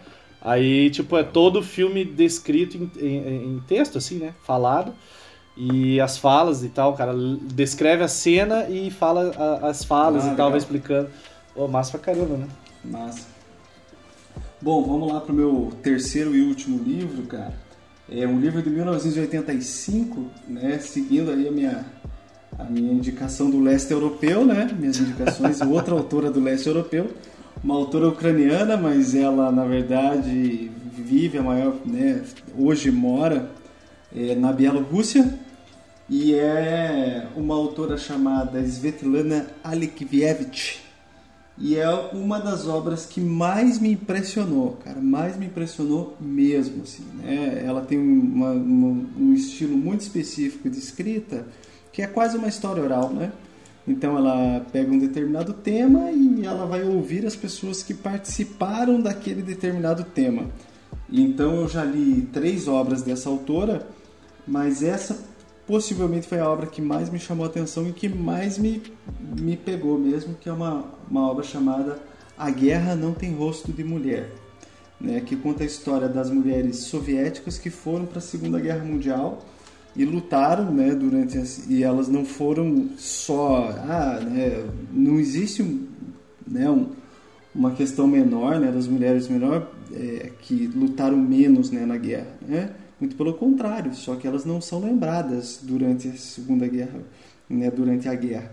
Então foram para a linha de fogo, foram para a linha de frente e muitas vezes elas são não não são dados o devido valor assim. Então é uma obra que eu achei muito pesada, né, é, tanto pela forma como foi escrita, é uma obra que retrata algumas tem umas passagens muito pesadas, é, bastante intensas, né? As cenas assim para quem é pai, para quem não é, enfim, são cenas bem bem fortes assim. Então é uma uma, uma obra que leia se você estiver bem emocionalmente, porque senão você vai acabar aí né, sendo é, é, bem pesado, uma obra bem pesada. É, guerra já é pesado, ler sobre guerra já é pesado, né?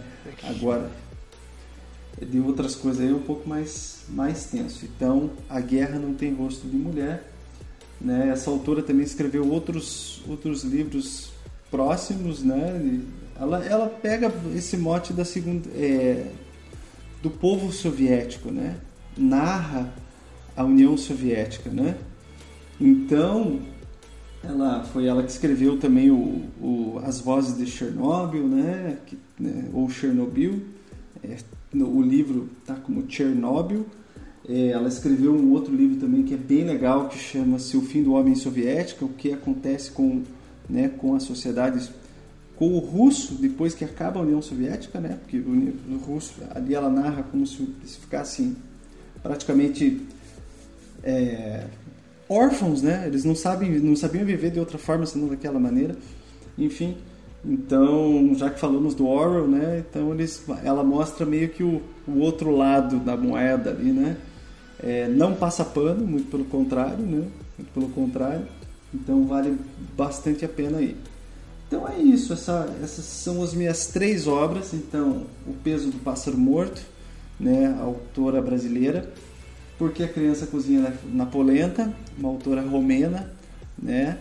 Ah, e por último aí, uma autora bielorrussa, que é A Guerra Não Tem Rosto de Mulher. Cara, e agora eu tô em dúvida na minha, na minha menção honrosa. E aí eu vou para uma coisa ainda um pouco mais. Eu, eu, tá, eu vou. Não é uma obra de literatura, é uma obra de política escrita por dois autores, o Steven Letvinsky e o Daniel Ziblatt, uma das obras que elas são urgentes. Essa sim deveria ter deveria ser trabalhada nas escolas, capítulo por capítulo, né, palavra por palavra, que é como as democracias morrem, né? E ele fala sobre basicamente tomar cuidado com líderes messiânicos e quais são os, os, né, os indicativos que esse cara não vai é, seguir as regras democráticas, né, os jogos, ou não vai seguir as regras do jogo e vai tentar de alguma forma corroer a democracia. Né? Para esses dois autores, a democracia ela está sendo corrompida de dentro para fora. Né? Então não existe um inimigo externo, muito pelo contrário, o inimigo é interno. São os próprios políticos que corroem as regras democráticas e a democracia. Então é um livro urgente, principalmente você, amiguinho que vai votar o ano que vem, tá aí, leia esse livro e deixe ele na sua cabeceira, né? Porque é um livro que ele é urgente nos tempos atuais. Então é isso, né? É nós. Finalizou aí. Então fechou, galerinha. É... E para fechar mesmo, né? Também vou tentar ser, que nem o Lucas falou, sucinto aqui. E o mais doido que eu, eu peguei livros aqui, galera, que vou dizer, um é, é best-seller, foi best-seller assim, é, pelo menos na, na época que que depois eu vou contar a história, mas foi um, be- um grande best-seller, saiu até no jornal sensacionalista da vida, assim, você liga me- no meio-dia, né? Ah, provavelmente, Ali- provavelmente é o, o que você precisa saber pra não ser um idiota, né? Do Olavo de Carvalho, esse aí, não, né? cara. Pior que não, pior que não. Poderia ser? Pô, não, ninguém, Talvez vai, não ninguém também. vai falar do Olavo de Carvalho aí, cara. Porra. É, Porra, cara. Porra, meu. Né, verdade, né? É, não, mas ele foi um. Nossa, ele foi um, ele foi um puta best-seller, assim, deu o que falar. É, um é um é também livro de vestibular e mas eu, eu tive uma experiência doida porque eu li ele depois que eu me formei no ensino médio, fazendo um cursinho, né? E depois eu li de novo assim recentemente, né? E eu tive uma outra visão sobre ele. E o primeiro livro, na verdade, que eu quero falar é. Eu, assim, a- a- como, a- como alguns livros eu também eu li no ônibus, né? É, é um livro muito bacana de ler e que, assim, eu achei inspirador, né, cara? Porque é, é- fala sobre o Nelson Mandela e como ele acabou, né, com, com o apartheid na África do Sul e inspirou o filme Invictus, né? Saiu algumas edições depois com o nome Invictus, mas o nome do livro mesmo é Conquistando o Inimigo. Eu até acho que eu comentei sobre ele naquele podcast que nós falamos sobre esporte, né? É, eu e acho eu que acredito sim. que eu, eu, eu comentei sobre ele, assim, eu até indiquei ele, né? E hoje eu venho aqui novamente falar dele porque foi uma leitura prazerosa, assim, eu não esperava. Eu sei lá como eu ganhei esse livro, acho que foi a minha irmã que trabalhava na, na livraria uma época, ela me deu e eu falei, ah, beleza. Daí eu comecei a ler, né? Eu acho que tinha saído até o filme, na, mais ou menos na época. E eu achei muito bacana, cara. Como o John Carlin, que é o autor e é um jornalista, ele, ele narra a história, né? Como que foi feito todo o processo ali pro, pro, pro fim do apartheid, né? E como o Nelson Mandela conseguiu, com o rugby, né, unir a África do Sul novamente. Então é muito bacana você ler assim. Você vai vendo os relatos ali, né? E você vai percebendo todos os detalhes da história. É muito bacana, né? Não tem assim. O filme ele ilustra para você, né? Ele ilustra, né? Mas o, o, o livro ali tem, tem os detalhes, cara. Tem os pormenores, assim. É muito bacana, né? Vale muito a pena a leitura, né? E, e como eu falei, dá para ler assim, né? Se você quiser ir no banheiro tal, você leva o livro pro banheiro lá, de boa. Ou lê no busão, cara, né? Agora, com muito cuidado agora hoje, né? Também, porque naquela época era tudo aglomerado, né? Eu ficava de pé lá no fundo do busão, né? Lendo meu livrinho. Então valeu muito a pena essa leitura, essa leitura, assim, até também porque me inspirou bastante, assim, o Nelson Mandela, ele, ele é muito inspirador, cara, né? Ah, Então, eu certeza. tenho ele para mim, né? Eu tenho ele para mim como uma da, assim, das, das assim como algo que me inspira mesmo, assim, como um dos líderes que me que inspiram bastante, assim, né? Entre outras pessoas, né? Então eu comecei a, a valorizar muito mais o Mandela por conta desse relato do John Carlin, que foi bem bacana, foi bem bacana. Depois aí tem o filme com o Morgan Freeman, com o Matt Damon, mas aí são os 500, né, cara, que eu achei legal também, mas enfim. Aí outro, cara, é esse aqui é de vestibular, a gente acabou de falar dele aí, que eu tive, ainda bem que ninguém falou, né, assim, ninguém fez um pormenor dele, que é o Dom Casmurro, né, que é o Machadão. E eu até falei para vocês ali que foram dois momentos, né? Eu, eu, primeiro eu li no momento que era o vestibular, era aquela pressão para ler. Todo mundo falava do Dom Casmurro, ah, porque é uma obra boa, não sei o que, não sei o que. E o professor, ele deixava na dúvida pra gente. Será que a Capitu traiu? Ou será que o Bentinho tá pirando? E eu, quando eu li o livro a primeira vez. é, Estigar, o novelão, novelão. e aí, será que ela traiu? A, a dúvida que veio a dúvida do século, né? Ah, será que ela traiu? E eu li a primeira vez, né? E eu fui induzido a, a realmente falar que a, a Capitu tinha traído o Bentinho. Eu falei, não, ela traiu, que coisa feia tal. Né? O filho lá parece com, com, com o cara, com o amigo do, do Bentinho, não sei o que, não sei o que, não sei o que. E eu fui, né? É, com o Escobar, exatamente. E eu fui acreditando nisso, né? É, até um certo período. Quando eu realmente eu falei, não, eu vou, eu vou reler porque eu quero eu quero entender essa história, porque eu tinha uma outra também. E, e é uma coisa que a gente conversou agora há pouco com o contato da leitura. Eu não tinha, eu não tive esse contato com a leitura. É, eu fui começar a ler mesmo de verdade, de verdade mesmo, na faculdade, né? Mas o que me deu também um gatilho, digamos, para a leitura foi a, a minha terceira indicação, que eu vou falar daqui a pouquinho. Mas o Dom Casmurro eu li com essa cabeça, né? Capitu traiu. E eu li ele recentemente, acho que faz uns 3, uns 3, 4 anos atrás, não sei.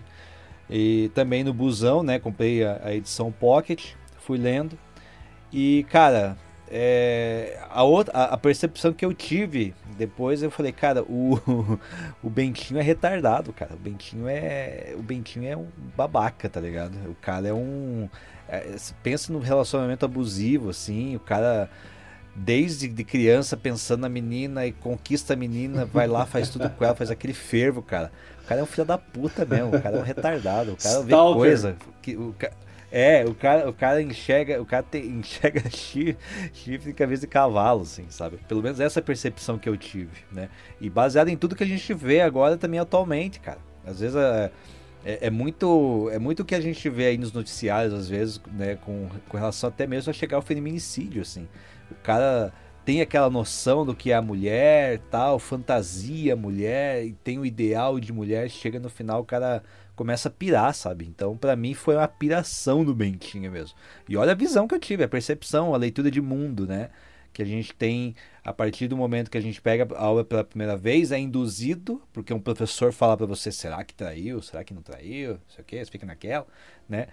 E e depois com, com a sua percepção, com as suas leituras de mundo. Eu já estava formado, já tinha acabado de sair da graduação, né? Então, olha, olha que, que bacana as percepções que eu tive, né? Então é bacana fazer isso às vezes no primeiro momento. Às vezes a gente tá dando aula ali, a gente pode até fazer isso com os alunos agora. E depois, será que eles vão quem, reler a aula depois? Quem que, e, quem que, sei lá. Quem que escreveu o Alienista? Ele também. O Alienista foi o José de Alencar, eu acho. Machado. Foi o Machado também? Foi o Machado também? É, eu, agora que, você, agora que você comentou dessa estratégia do professor, eu lembrei que o alienista, em sala de aula, assim, rolou uma parada mais ou menos isso, assim, pra, pra, pra galera se empolgar a ler, assim, tá ligado? E outra coisa que, que teve uma professora que fez foi levar hum, quadrinho, né? Esses grandes clássicos em quadrinho. Eu até tenho umas até, até hoje aqui. E mas só que o problema desses quadrinhos é que todo ano rola é, edital, né? E todo ano um artista vai lá e faz uma, uma versão, assim. Então tem umas que são muito boas, cara, e tem umas que são péssimas, assim, cara. Que, tipo, nossa, são horríveis, assim. Tanto a arte quanto o texto, a adaptação do texto, né? Tem umas que são muito boas, assim, cara. Até o, o José Aguiar, que é o quadrinho de Curitiba, ele participou de uma do dos Sertões, se eu não me engano. E é excelente, cara. Ganhou prêmio, caralho, assim, é muito boa. É, é, e daí, pô, eu, as últimas que eu vi, eu compro por curiosidade, né?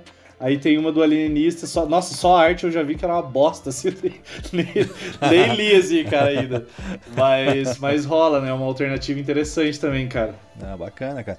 É, daí eu, assim, foi. Eu tive essa percepção, foi muito bacana. Tem, bom, tem obra cinematográfica também, eu acho, ou série, não sei saiu aí, né, pela talvez pela Globo, sei lá. Que tem é Capitu, né? Enfim. É, mas eu não cheguei a ver, não cheguei a assistir. Mas olha, foi, foi bem comentado na época do vestibular, assim, foi, uma, foi um frisson na época assim, que a gente que eu fiz o vestibular e todo mundo comentava sobre, sobre a obra e tal. Né? Mas essa, fechar... mas essa, essa coisa do, do Machado é uma pira, porque acho que todo professor gosta de fazer isso, cara. Que uhum. é, é induzir a, a discussão, entendeu? O, o livro do, do Machado ele não, ele não se preocupa em finalizar a resposta. Ele se preocupa Exatamente. em manter em aberto isso, entendeu? Tipo, você pega uhum. a própria. a própria. Como é que chama aquele conto dele? É, da cartomante, cara, tá ligado? É verdade, cara. Puta, esse, é conto, ele, esse conto é genial, cara. Tipo, a, a ponta solta que ele deixa, se ela é charlatã mesmo ou não é é muito do, do uhum. realismo que ele tá, tá, tá estipulando na discussão, sabe? Então, tipo, sim, por sim. isso que eu acho ele muito, muito foda mesmo, cara. Cara, se você lê, dependendo de como você lê o, o, o Dom Casmurro, dá até para pensar que é um triângulo amoroso ali, que na verdade eu acho que o Bentinho tava afim de dar uns pega no Escobar, tá ligado? cara, é verdade, ali né, dá, é, são algumas possibilidades mesmo, caso, porque ele deixa muito aberto, né? É, é que eu li, quando, quando eu li novamente, eu falei, nossa, ele, tá, ele pira, cara, ele é tão obcecado pela mulher, tão obcecado que ele tá vendo coisa assim que, cara, não faz sentido, velho. Como, pô, é, é, é muito ciúme, cara. É, é um negócio assim. Claro, né? E, a- mas são várias possibilidades, né? Mas e- é essa a visão que eu enxerguei agora, assim. Eu, talvez se eu ler agora, né? Talvez eu tenha uma outra percepção. Talvez eu, pegue- eu vou, eu- talvez eu vou ser induzido pelo Enzo e pensar, pô, é um triângulo amoroso aí e o cara queria. queria Não, você, não sei. você pensa, você pensa que o, a época que o Machado escrevia era em folhetim, né? Era tipo, ele escrevia É. um capítulo por jornal a cada semana. Você pensa o que, que é o cara naquela época soltar o primeiro capítulo do jornal e colocar assim. Eu morri, tá ligado? No, É. no, no, é, como é que chama? Memórias Póstumas de Brás Cubas, né? Tipo, ao verme Uhum. que primeiro roeu as frias carnes do meu cadáver, dedico essas memórias póstumas e o capítulo 1 é Eu Morri. Tipo, puta, o cara já meteu o maior spoiler do Brasil? Total, Começou né, de trás pra, Como de trás assim? pra frente o bagulho. Tipo, porra, eu já não preciso comprar o resto do jornal por um bom tempo aqui, tá ligado? Ah, mas é interessante porque daí a galera pensa assim, puta merda, e como esse filho da puta morreu? Agora eu quero saber. Exatamente. É, tipo aquela. muito lembra bom, aquela, cara. aquela brincadeira? Até tem um. Tem um jogo agora que ficou popular da galera. Que é aquela, aquelas histórias, tipo, ah, é um corpo vestido de. É. É, corpo vestido de. de é, com roupa de mergulho num terreno baldio que pegou fogo. Como, como que essa pessoa morreu, né? E tal. Daí elas vão perguntando e fazendo assim. É mais ou menos isso, né? Começou de trás pra frente, o cara, puta, velho, agora eu quero saber por que ele morreu, quem que matou, do que que morreu. É, porra, foi um spoiler nas avessas massa, né? Total, né, cara? E deu, deu muito certo, né, cara? A gente valoriza tal, porque, cara, vale muito a pena, né? Então, é, assim, por mais que ainda há certa resistência, a gente precisa insistir, pelo menos nessa história, cara, né? Provocar uma discussão, talvez em sala de aula. Tem os alunos meus é, curtem muito fazer debate. Talvez, quem sabe, ano que vem não, não traga isso, né? Pro, quem sabe, para uma roda de debates aí, pensar em algumas questões, né? E para fechar aqui, vocês vão dar risada agora, mas esse livro aqui, como eu falei, foi um best-seller na época, né? É, 2006, cara, que eu li ele. E olha que doideira, né? É, eu tava, eu comecei a ler, né? Eu tinha pego, acho que na biblioteca do trabalho, assim, o trabalho, eu trabalhei na Livraria Curitiba um tempo, eles permitiam que você emprestasse livros assim, né? E entregasse depois. E eu comecei a ler, cara, porque estavam falando desse livro aí e tudo mais. E bem na época ia sair o filme também. Eu falei, eita, Ah, cara, caraca. É, a isso, ca- cara. É, o isso crepúsculo, mesmo. É. cara. Não, Não. é isso mesmo. É a Aí o que cabana. acontece? Não, aí o que acontece? Olha só que doideira. Eu emprestei o livro, aí eu fui sair pro retiro católico, Ah, meu Deus. que era católico, John Green, tá cara. ligado? John Green, certeza. Não, cara, não é, E João. não, É pior. É jogador número um. Não, cara, pior, Ah. eu quase trouxe ele pra cá, mas não. Eu acho que eu sei E- qual que é. Nossa, Tá, agora... da, 50 tons de cinza, mano. nossa, esse tesão pra caralho, né, cara? Uma É, delícia. é, dá- né? o objetivo dele é dar tesão mesmo. Exatamente. Não, Não, ó, eu tenho, Mas eu tenho só uma indicação, cara. Quem fala de 50 Tons de Cinza, que é um livro erótico, precisa ler João Ubaldo Ribeiro, A Casa dos Budas Ditosos. Nossa senhora, Esse- o balde é pesado. Esse é foda, cara. Esse é foda. É a história de uma, de uma véia contando a vida dela de putaria, assim, cara. Caraca. Dá de 10 a 0 nos 50 Tons de Cinza, velho. Olha Eu só, tenho ele cara. aqui. Olha só, mano. Tesão. Mas o livro, cara, olha só, então, vamos voltar rapidinho. Comecei a ler, eu tava indo pro retiro, né? Cheguei no retiro e falei, cara, isso aqui é uma lavagem cerebral do caralho, puta que pariu. E o livro que eu tô lendo aqui, acho que começa a fazer sentido, mas veja, o livro é uma ficção, né? Mas te dá assim, ó, a- talvez você fica pensando, e se, e se, né? É o tal do Orif aí, o Orif bíblico, né? E se realmente é, for assim mesmo, a gente não sabe, né? ah, só, só, tô ligado. Mas é o código da Vinci, É. cara. Olha Dan Brown, só, tá cara. ligado? É, bom, boa. Né? Porque assim, foi bem na época que eu fui pro, pro retiro, eu comecei a questionar algumas coisas, sabe? E, foi, e esse livro, cara, aí vocês vão dar mais risada ainda. foi o que me fez entender e compreender algumas questões assim, até mesmo da realidade, a pensar mesmo o catolicismo e me fez querer estudar história, cara. Né? Por mais que seja um best-seller assim, puta vendido, transformou em filme. Eu fui ver o filme duas vezes no cinema. Ah, tal. nunca- O filme é bom, né, cara? Eu E- gosto do filme, velho. Eu nunca li o livro, mas o filme É. eu gosto bastante, cara. Qualquer Acho filme bem do Tom. Hanks é bom, cara.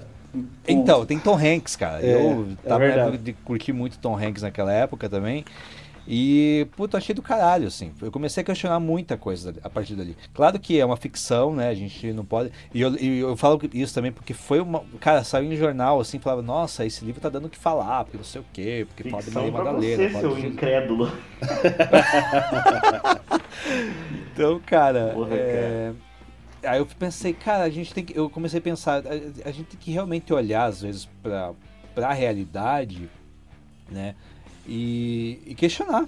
Questionar algumas coisas mesmo. Né? A gente às vezes é muito induzido. Porque eu ia, eu ia pra igreja, eu ficava naquele, na- naquela coisa, naquele pecado, assim, ai, eu não posso. Ai, tô pensando mal da pessoa aqui, ai, Deus vai me castigar. Mas Vou me peraí. confessar. Será que, é, será que vai me castigar mesmo? Será que ele tá vendo tudo isso aqui? Pô, eu não posso bater uma punheta que daí, tipo, né, é adolescente foda, né, cara? Os caras tão animados hoje. É, aí assim, não, daí você fica pensando, ai, Deus tá vendo eu bater uma punheta, puta, é tão errado isso. Não, ele desliga Sabe? a câmera, cara, nessa hora. Ele desliga a câmera e, e- Aí ele desligava a câmera quando você tava dando a punheta e ligava 3 minutos depois. Quando você começou a transar na vida, ele ligava 15 segundos depois, já tinha terminado.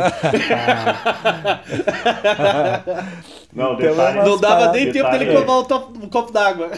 Detalhe que o Marcelo disse assim, quando eu fui lá pro retiro, daí eu comecei a, a questionar. Aí eu question- comecei a questionar muitas coisas. Eu falei, nossa, será que ele resolveu usar droga? Não, ele só queria bater uma punheta. Só Não, queria cara, se eu via- libertar. Eu vi, aquele, eu vi aquele pessoal rezando, eu vi aquele pessoal pirando, chorando. Eu falava, cara, isso aqui é uma besteira sem tamanho, tá ligado?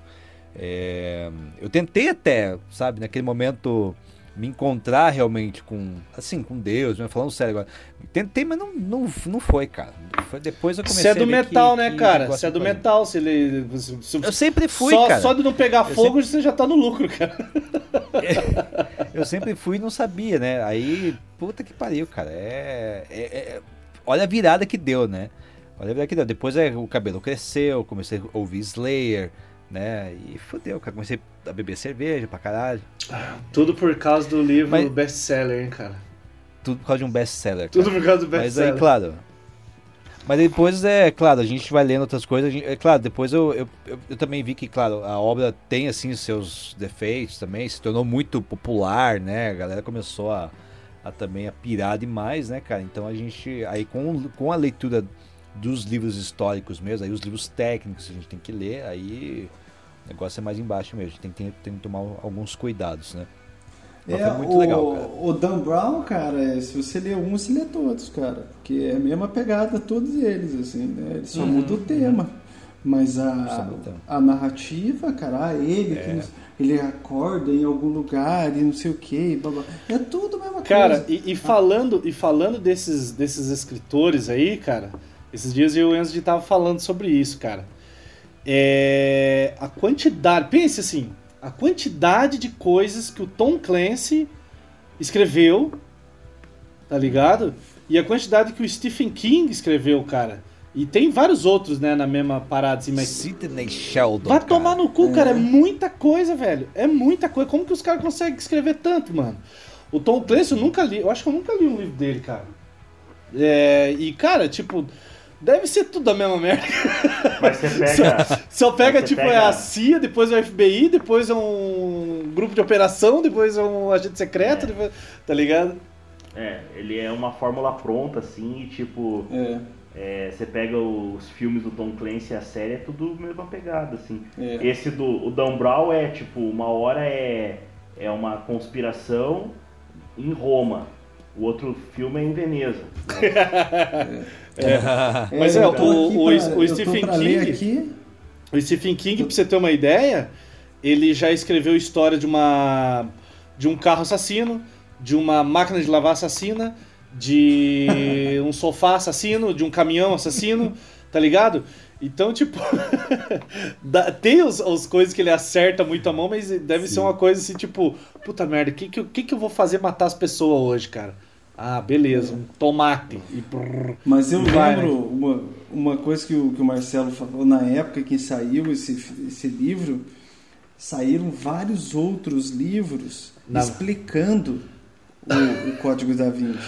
Da, Pior, da cara. banca de revista, Era- né? É verdade, que, cara. que- não lembro quem que chegou com o livro, assim, desvendando o Código da Vinci. Tipo, sabe, tipo, um, um passo além do Código da Vinci. Eu lembro que na época rolou um frenesi com esse, com esse livro mesmo. Enfim, cara, né, mas aí eles viram que o Dan Brown é, repetiu a... Na verdade, né, no Anjos e Demônios, ele... que vem antes, né? É. Mas o, primeiro ele faz sucesso com o Código da Vinci, mas daí tem o, o Anjo de Demônios que virou filme e tal, né? O filme já disse E- que é uma porcaria também, né? Isso eu nunca assisti. Ah, eu gostei, cara. eu nunca assisti. achei legal. É, Eu gostei, mas assim, não é aquele. Não, não foi que nem um Código da Vinci, que o Código da Vinci, cara, é, foi uma divulgação tão foda. Teve, tinha site, cara. Eu entrava naquele site pra ver as, as atualizações, pra ver trailer, tá ligado? Nossa, eu pirava. Porque eu queria ver os personagens, né? Daí foi aí que conheci, por exemplo, por exemplo, ali o Alfred Molina, o. Como é que é o nome do cara lá que faz o Silas, que agora fez o Visão aí? O, É o Paul Bettany. dele, cara. Paul Bettany, tá ligado? Os caras foda. Ah, ele é cara, os o leitoso lá? É. é, ele faz o Silas, né? Que é o monge Doidão. albino, né, cara? E faz muito bem, por sinal. É, Fiquei meio assustador o bagulho. assustador pra caralho, cara. É muito bom, assim. Achei bem legal. E, e menção honrosa pra gente fechar aqui, cara. É esse aqui, eu fui- primeiro fui assistir o filme, né? Em 2008. E depois eu fui. mais tarde, alguns anos depois, que eu fui pegar o livro pra, pra poder conferir. Que é né, o nosso queridíssimo Saramago com ensaio sobre a cegueira. Que é um filme. Que é um livro fudido, cara. Né? É, é legal a estética desse livro porque não tem assim, ele é todo, ele é direto, não tem ponto, não tem vírgula, não tem nada, né? Então você vai lendo assim, sabe? Você fica até um pouco perdido, mas é um livro muito foda, cara. A história ali é, é excelente, assim, o modo como que o Saramago envolve a gente com, com essa história é perfeito, assim. E eu gostei da estética, eu gostei desse dele não de não ter pontuação, não tem nada, é diretão, né? É, é muito louco, cara, é muito bacana. Vale a leitura, assim, né? E Cara, e- as interpretações que você pode fazer também, né? Isso, isso me fez Mas- lembrar um livro que, que eu vi uma vez. Era um livro com vários contos, assim. É, E daí, conforme você ia virando as páginas, a- o texto ia ficando torto na página, saca? Tanto que daí quando você chegava no meio do livro, era um redemoinho. O texto tava em redemoinho, assim. E depois ele ia voltando, ou seja, você ia lendo e ia fazendo assim com o livro, tá ligado? Ia é, deixando ele de ponta cabeça, tá ligado? E talvez um pouco. Eu acho muito legal, né, essa, essa metalinguagem da parada e você trazer um pouquinho da, da. do contexto, do conceito da parada pro, pro mundo real, assim, né? Talvez então essa lance da confusão, de estar perdido, de estar. né? do- da história passar pro leitor, né? Isso é bem massa, cara. Não, é, é muito bacana, cara. E é que nem diz o Clóvis, né? O Clóvis de Barros Filho, né? Se, é, se você não tiver a experiência da leitura de um texto difícil, é, você não vai ter a chance, né, cara? Mas é bem bacana, né? É, foi, foi uma experiência bacana, assim, de, de, de pegar o, o livro do Saramago, todo mundo falava do, das obras, né? Tem muita coisa dele que eu fi- tô ainda para ler, né, cara? Mas o ensaio sobre a cegueira é, é obrigatório, cara. É obrigatório, dá pra fazer muita interpretação também e tal. Filme é pesado, uma coisa. Achei pesado. É pesado. Achei um livro pesado. O livro ou o filme? É pesado. Os dois. Ah, o filme é pesadão, Mas o- né? Nossa. Mas o livro, o livro eu achei mais pesado. Essa estética me incomodou um pouco. Eu demorei para para me adaptar. É, porque você tem que mentalmente ir organizando o livro Isso mesmo. e É, você eu vai. achei- você mesmo vai pesado, corrigindo assim. o texto. É, é, eu achei pesado, assim, foi um livro que eu demorei muito tempo para ler. Assim, foi um livro que foi, sabe, sei lá, assim, geralmente eu leio relativamente rápido, assim, mas esse foi um livro que eu demorei para ler, Demorei também. Eu achei pesado, assim. E a história é pesada, né?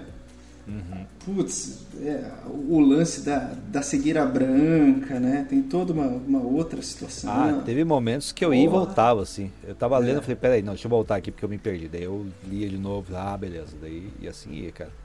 Foi. Foi. foi deu, deu certo, consegui. Mas nossa. Né? E eu indico aqui, né, pra, pra gente fechar, só pra, né, pra gente não se estender muito, eu indico. é, A menção filme honrosa, aí, né? A menção honrosa, na real. É, não, Ah, não, o ensaio é a menção Ah, sim. honrosa. Não.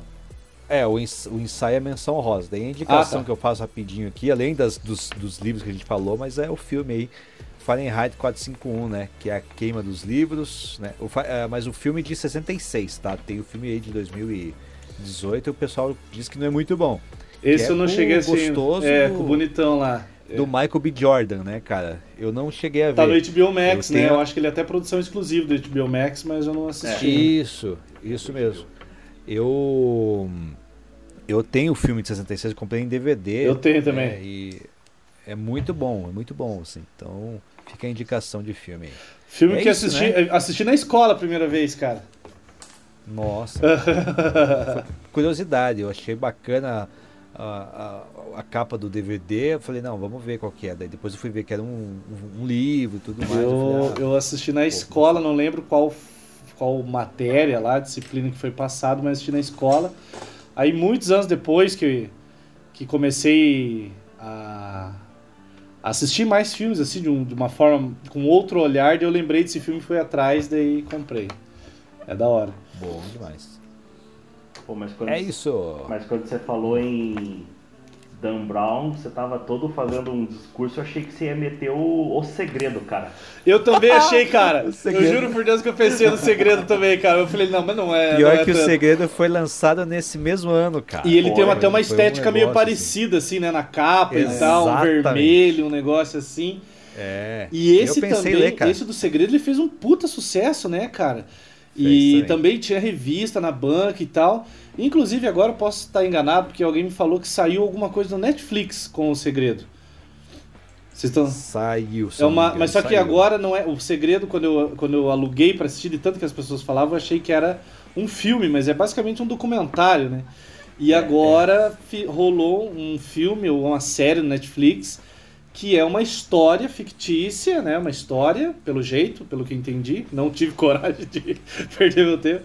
Que é tipo a pessoa aplicando o segredo na vida dela e as coisas acontecendo, assim, tá ligado? Nossa, cara. Visualizar, cara, vamos visualizar. Mas é isso aí. Fecho aí com, com isso, cara. Com essas indicações e... e fechamos com o segredo. E 50 tons de cinza. Nossa senhora. Bom, então vamos para as indicações, já que o Marcelo começou aí. Cara, eu no meio do programa aqui eu mudei minha indicação umas duas, três vezes, cara, mas cheguei a uma conclusão. É, a minha indicação tem a ver com leitura e tem a ver com é, várias outras coisas que eu gosto bastante, cara. Que é aqueles jogos interativos, assim, sabe? Livro de jogo, de RPG que você joga solo, RPG solo. E, cara, putz, isso foi muito legal quando eu descobri isso, cara. Nossa, joguei vários, cara. Era muito divertido, né? Dava aquela roubada, assim. Porque, mano, era muito frustrante quando você morria, né, cara? Sozinho por uma escolha sua. Então, E não dá pra roubar, né? Você tenta burlar e ele não deixa. é, assim. cara, é filha da puta, cara. Muito massa, velho. E, cara, é... só que os, os livros, assim, é, no formato tradicional clássico, eu não sei se é tão fácil de encontrar hoje em dia. Não sei se, tão, se são populares hoje em dia. Mas eu vou indicar para vocês pesquisarem aí nas interwebs e nas Amazon da vida a editora né, Lobo Limão que lançou o Last RPG Fantasy e vários outros quadrinhos interativos, né? Então, pô, é muito legal. Eu tenho esse Last RPG Fantasy, é muito divertido, é muito legal. Independente da sua idade, você vai se divertir. Mas se você quiser comprar para filho, para né, para sobrinho que seja mais criança, vai conseguir jogar. Eu, quando eu tava lendo, é, quando eu conheci, eu emprestei para alunos meus, crianças, assim, eles conseguiram jogar. E é muito legal, cara. Então ele já te dá uma experiência bem ampla, assim, dentro do próprio RPG, da, da literatura, né? Com o quadrinho e a arte ali e tal. É, então é muito massa, cara. Então vale muito a pena. Dei uma procurada nas redes sociais da editora Lobo Limão. E esse é o único que eu li deles. Eu vi que eles lançaram outros, mas se for para indicar, eu indico aí o Last RPG Fantasy. E é isso. Então me sigam nas redes sociais. Aqui quem vos fala é o Cristiano. É, principalmente no Instagram, eu sou mais ativo lá. Cristiano com CH, Cristiano Seneto, tudo junto. Lembre, é, lembre também de seguir o Petelec Podcast nas redes sociais, no Twitter e no Instagram, e escutar os programinhas no Spotify e outras plataformas de streaming aí. É, lembrando que toda quinta-feira, 9 horas, aqui na Rádio Tupavo 299, você pode escutar a gente pelo aplicativo da rádio, só baixar lá, ou pelo site radio.tupavo299.com.br, com reprise sábado às 19 horas. E também na web rádio é do Balacobaco, todo domingo às 20 horas. E é isso aí, um grande abraço a todos, fiquem com as outras indicações e até mais. É isso aí, galera, vamos lá. Um, a minha indicação, eu pensei num outro livro para burlar nosso sistema aqui de poder citar mais do que. Usar o sistema uma... contra o sistema, né, cara? É. O sistema se destrói de dentro, né, cara? usar mais do que três livros e uma menção honrosa, mas eu vou ficar numa série que inclusive hoje, antes de gravar, eu assisti o último episódio da primeira temporada, são 10. Tem na Star Plus. Chama. E é exclusivo da Star Plus, é produção deles, Star Plus. Chama Only Murders in the Building. É, apenas, apenas assassinos no prédio. E, e é interessante porque a primeira cena, né, não é spoiler porque é o começo da série, tem um assassinato num prédio e três pessoas que moram nesse prédio eles gostam de ouvir podcasts sobre é, casos sobre casos reais de assassinato.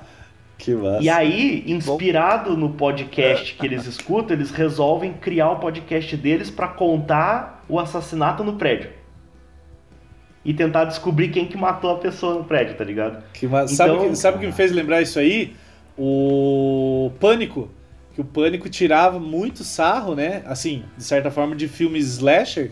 E dentro do, dos, do, dos personagens tinha um cara que era especialista, né, em filmes. E uhum. sempre ficava falando as paradas, né? Tipo, não, cara, não fale eu já volto, senão você vai morrer. Não vá sozinho senão você vai morrer. Falando das regras, né? Lembrei ah, disso ah, agora. Massa. Inclusive vai sair o novo, né? Novo filme. É. Do, e do Ghostface. E aí, tipo, eles vão tentar. Eles vão criar o podcast deles para contar e tentar descobrir quem que matou a pessoa no prédio. Então eu, eu sinto que tem uma pegada meio no tom de humor deles, meio tipo detetive, assim, tipo, ah, foi o senhor Mostarda com, sabe? Tem uma uhum, pegada uhum, assim. É. Então é uma série, pô, é legal. Steve Martin ali, que é um monstro sagrado. Ah, e... certeza. Ah, e essa, essa trama me fez lembrar também um filme que eu assisti recentemente que eu não dava nada, cara, mas é aquele com o 007 lá, entre facas e não sei o que lá. Ah, o Knives Out, né? Porra, bom pra caralho, velho. Vai tomar no cu, cara. Muito massa esse filme, velho. E. Tem o Capitão América, tem o tem, Daniel Craig. Tem, cara. E tipo, porra, mas a trama é muito bacana e a forma com que ele resolve as paradas e é muito legal, cara. E estão gravando com sequência, né? E o ah, Daniel Craig falou que ficou tão bom quanto o primeiro, ou vai ficar, né? Porque eu acho que nem que gravaram ainda. Só tá no roteiro. O primeiro eu não vi ainda, eu vou aproveitar. Mas é muito legal, cara. Nossa, é muito massa. É bem nessa pegada, assim mesmo. Todo mundo num lugar só, todo mundo é suspeito. Aí eles é. vão contando as histórias, e daí você assiste, você pensar, ah, é aquele, e você vai mudando opinião, assim, é muito bacana. Cara. É. Mas nada, nada que o Adam Sandler já não tenha feito, né?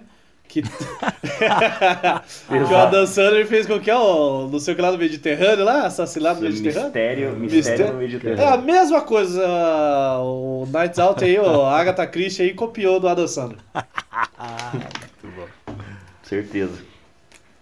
A gente já falou isso, né? Adam Sandler, se você pensou um filme, Adam Sandler já fez. Já fez. Melhor. Melhor.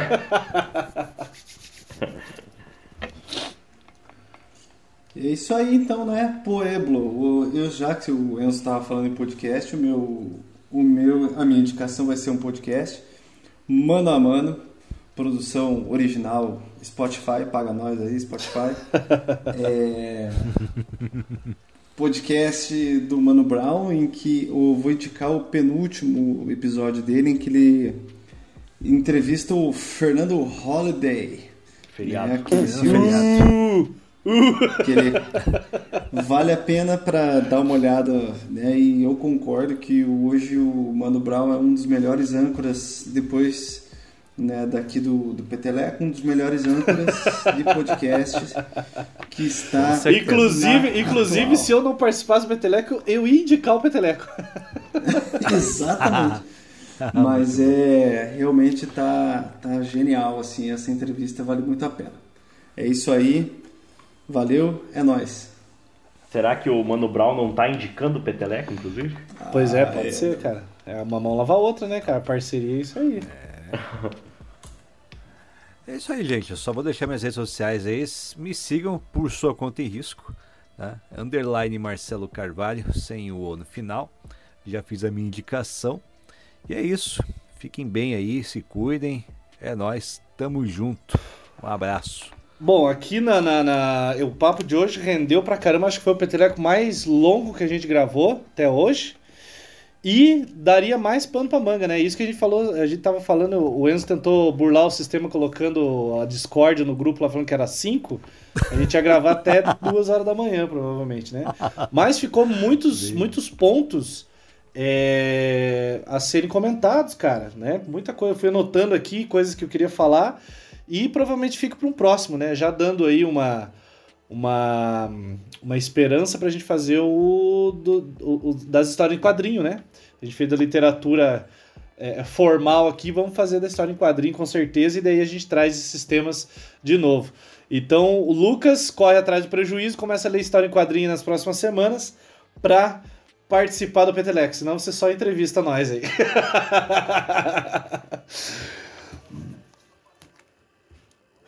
É, podia fazer também, podia fazer dos, do livros dois, porque ficou coisa de fora com certeza. Só três foi difícil.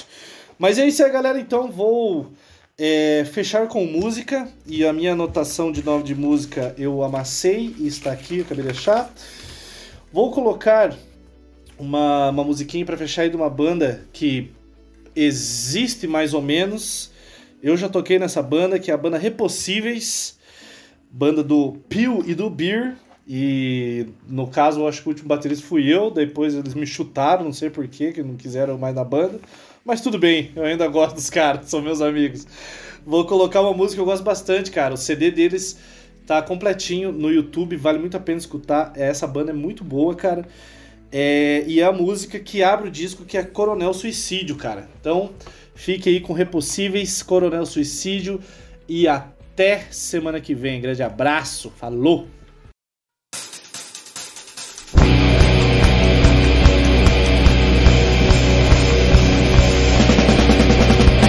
Meu próprio espasmo me enganou. Nenhum sinal de conversão nos atos da população. Queimando as flores no quintal. Cultivos podres da nação e jogo no ventilador. Seu velho pai já se matou. Na iminência do vulcão, na lava da ilusão. Malevolência ao pôr do sol. Cronometrados, carcomidos, de bolsos vazios. Aqui não se pode fumar. Aqui não se pode beber, aqui não se pode trepar, aqui não se pode viver. Eu não escolhi recém-nascer, placenta e ódio me abraçaram quando era um embrião. Devo e não pago há um tempão, estou guardando o dinheiro pra comprar o meu caixão mal atendido até demais. Se as vestimentas fossem boas, ganharia um cafezinho. Meu crédito já foi maior. Capitalismo faz do mundo um grande poço de ambição. Aqui não se pode fumar, aqui não se pode beber, aqui não se pode trepar, aqui não se pode viver.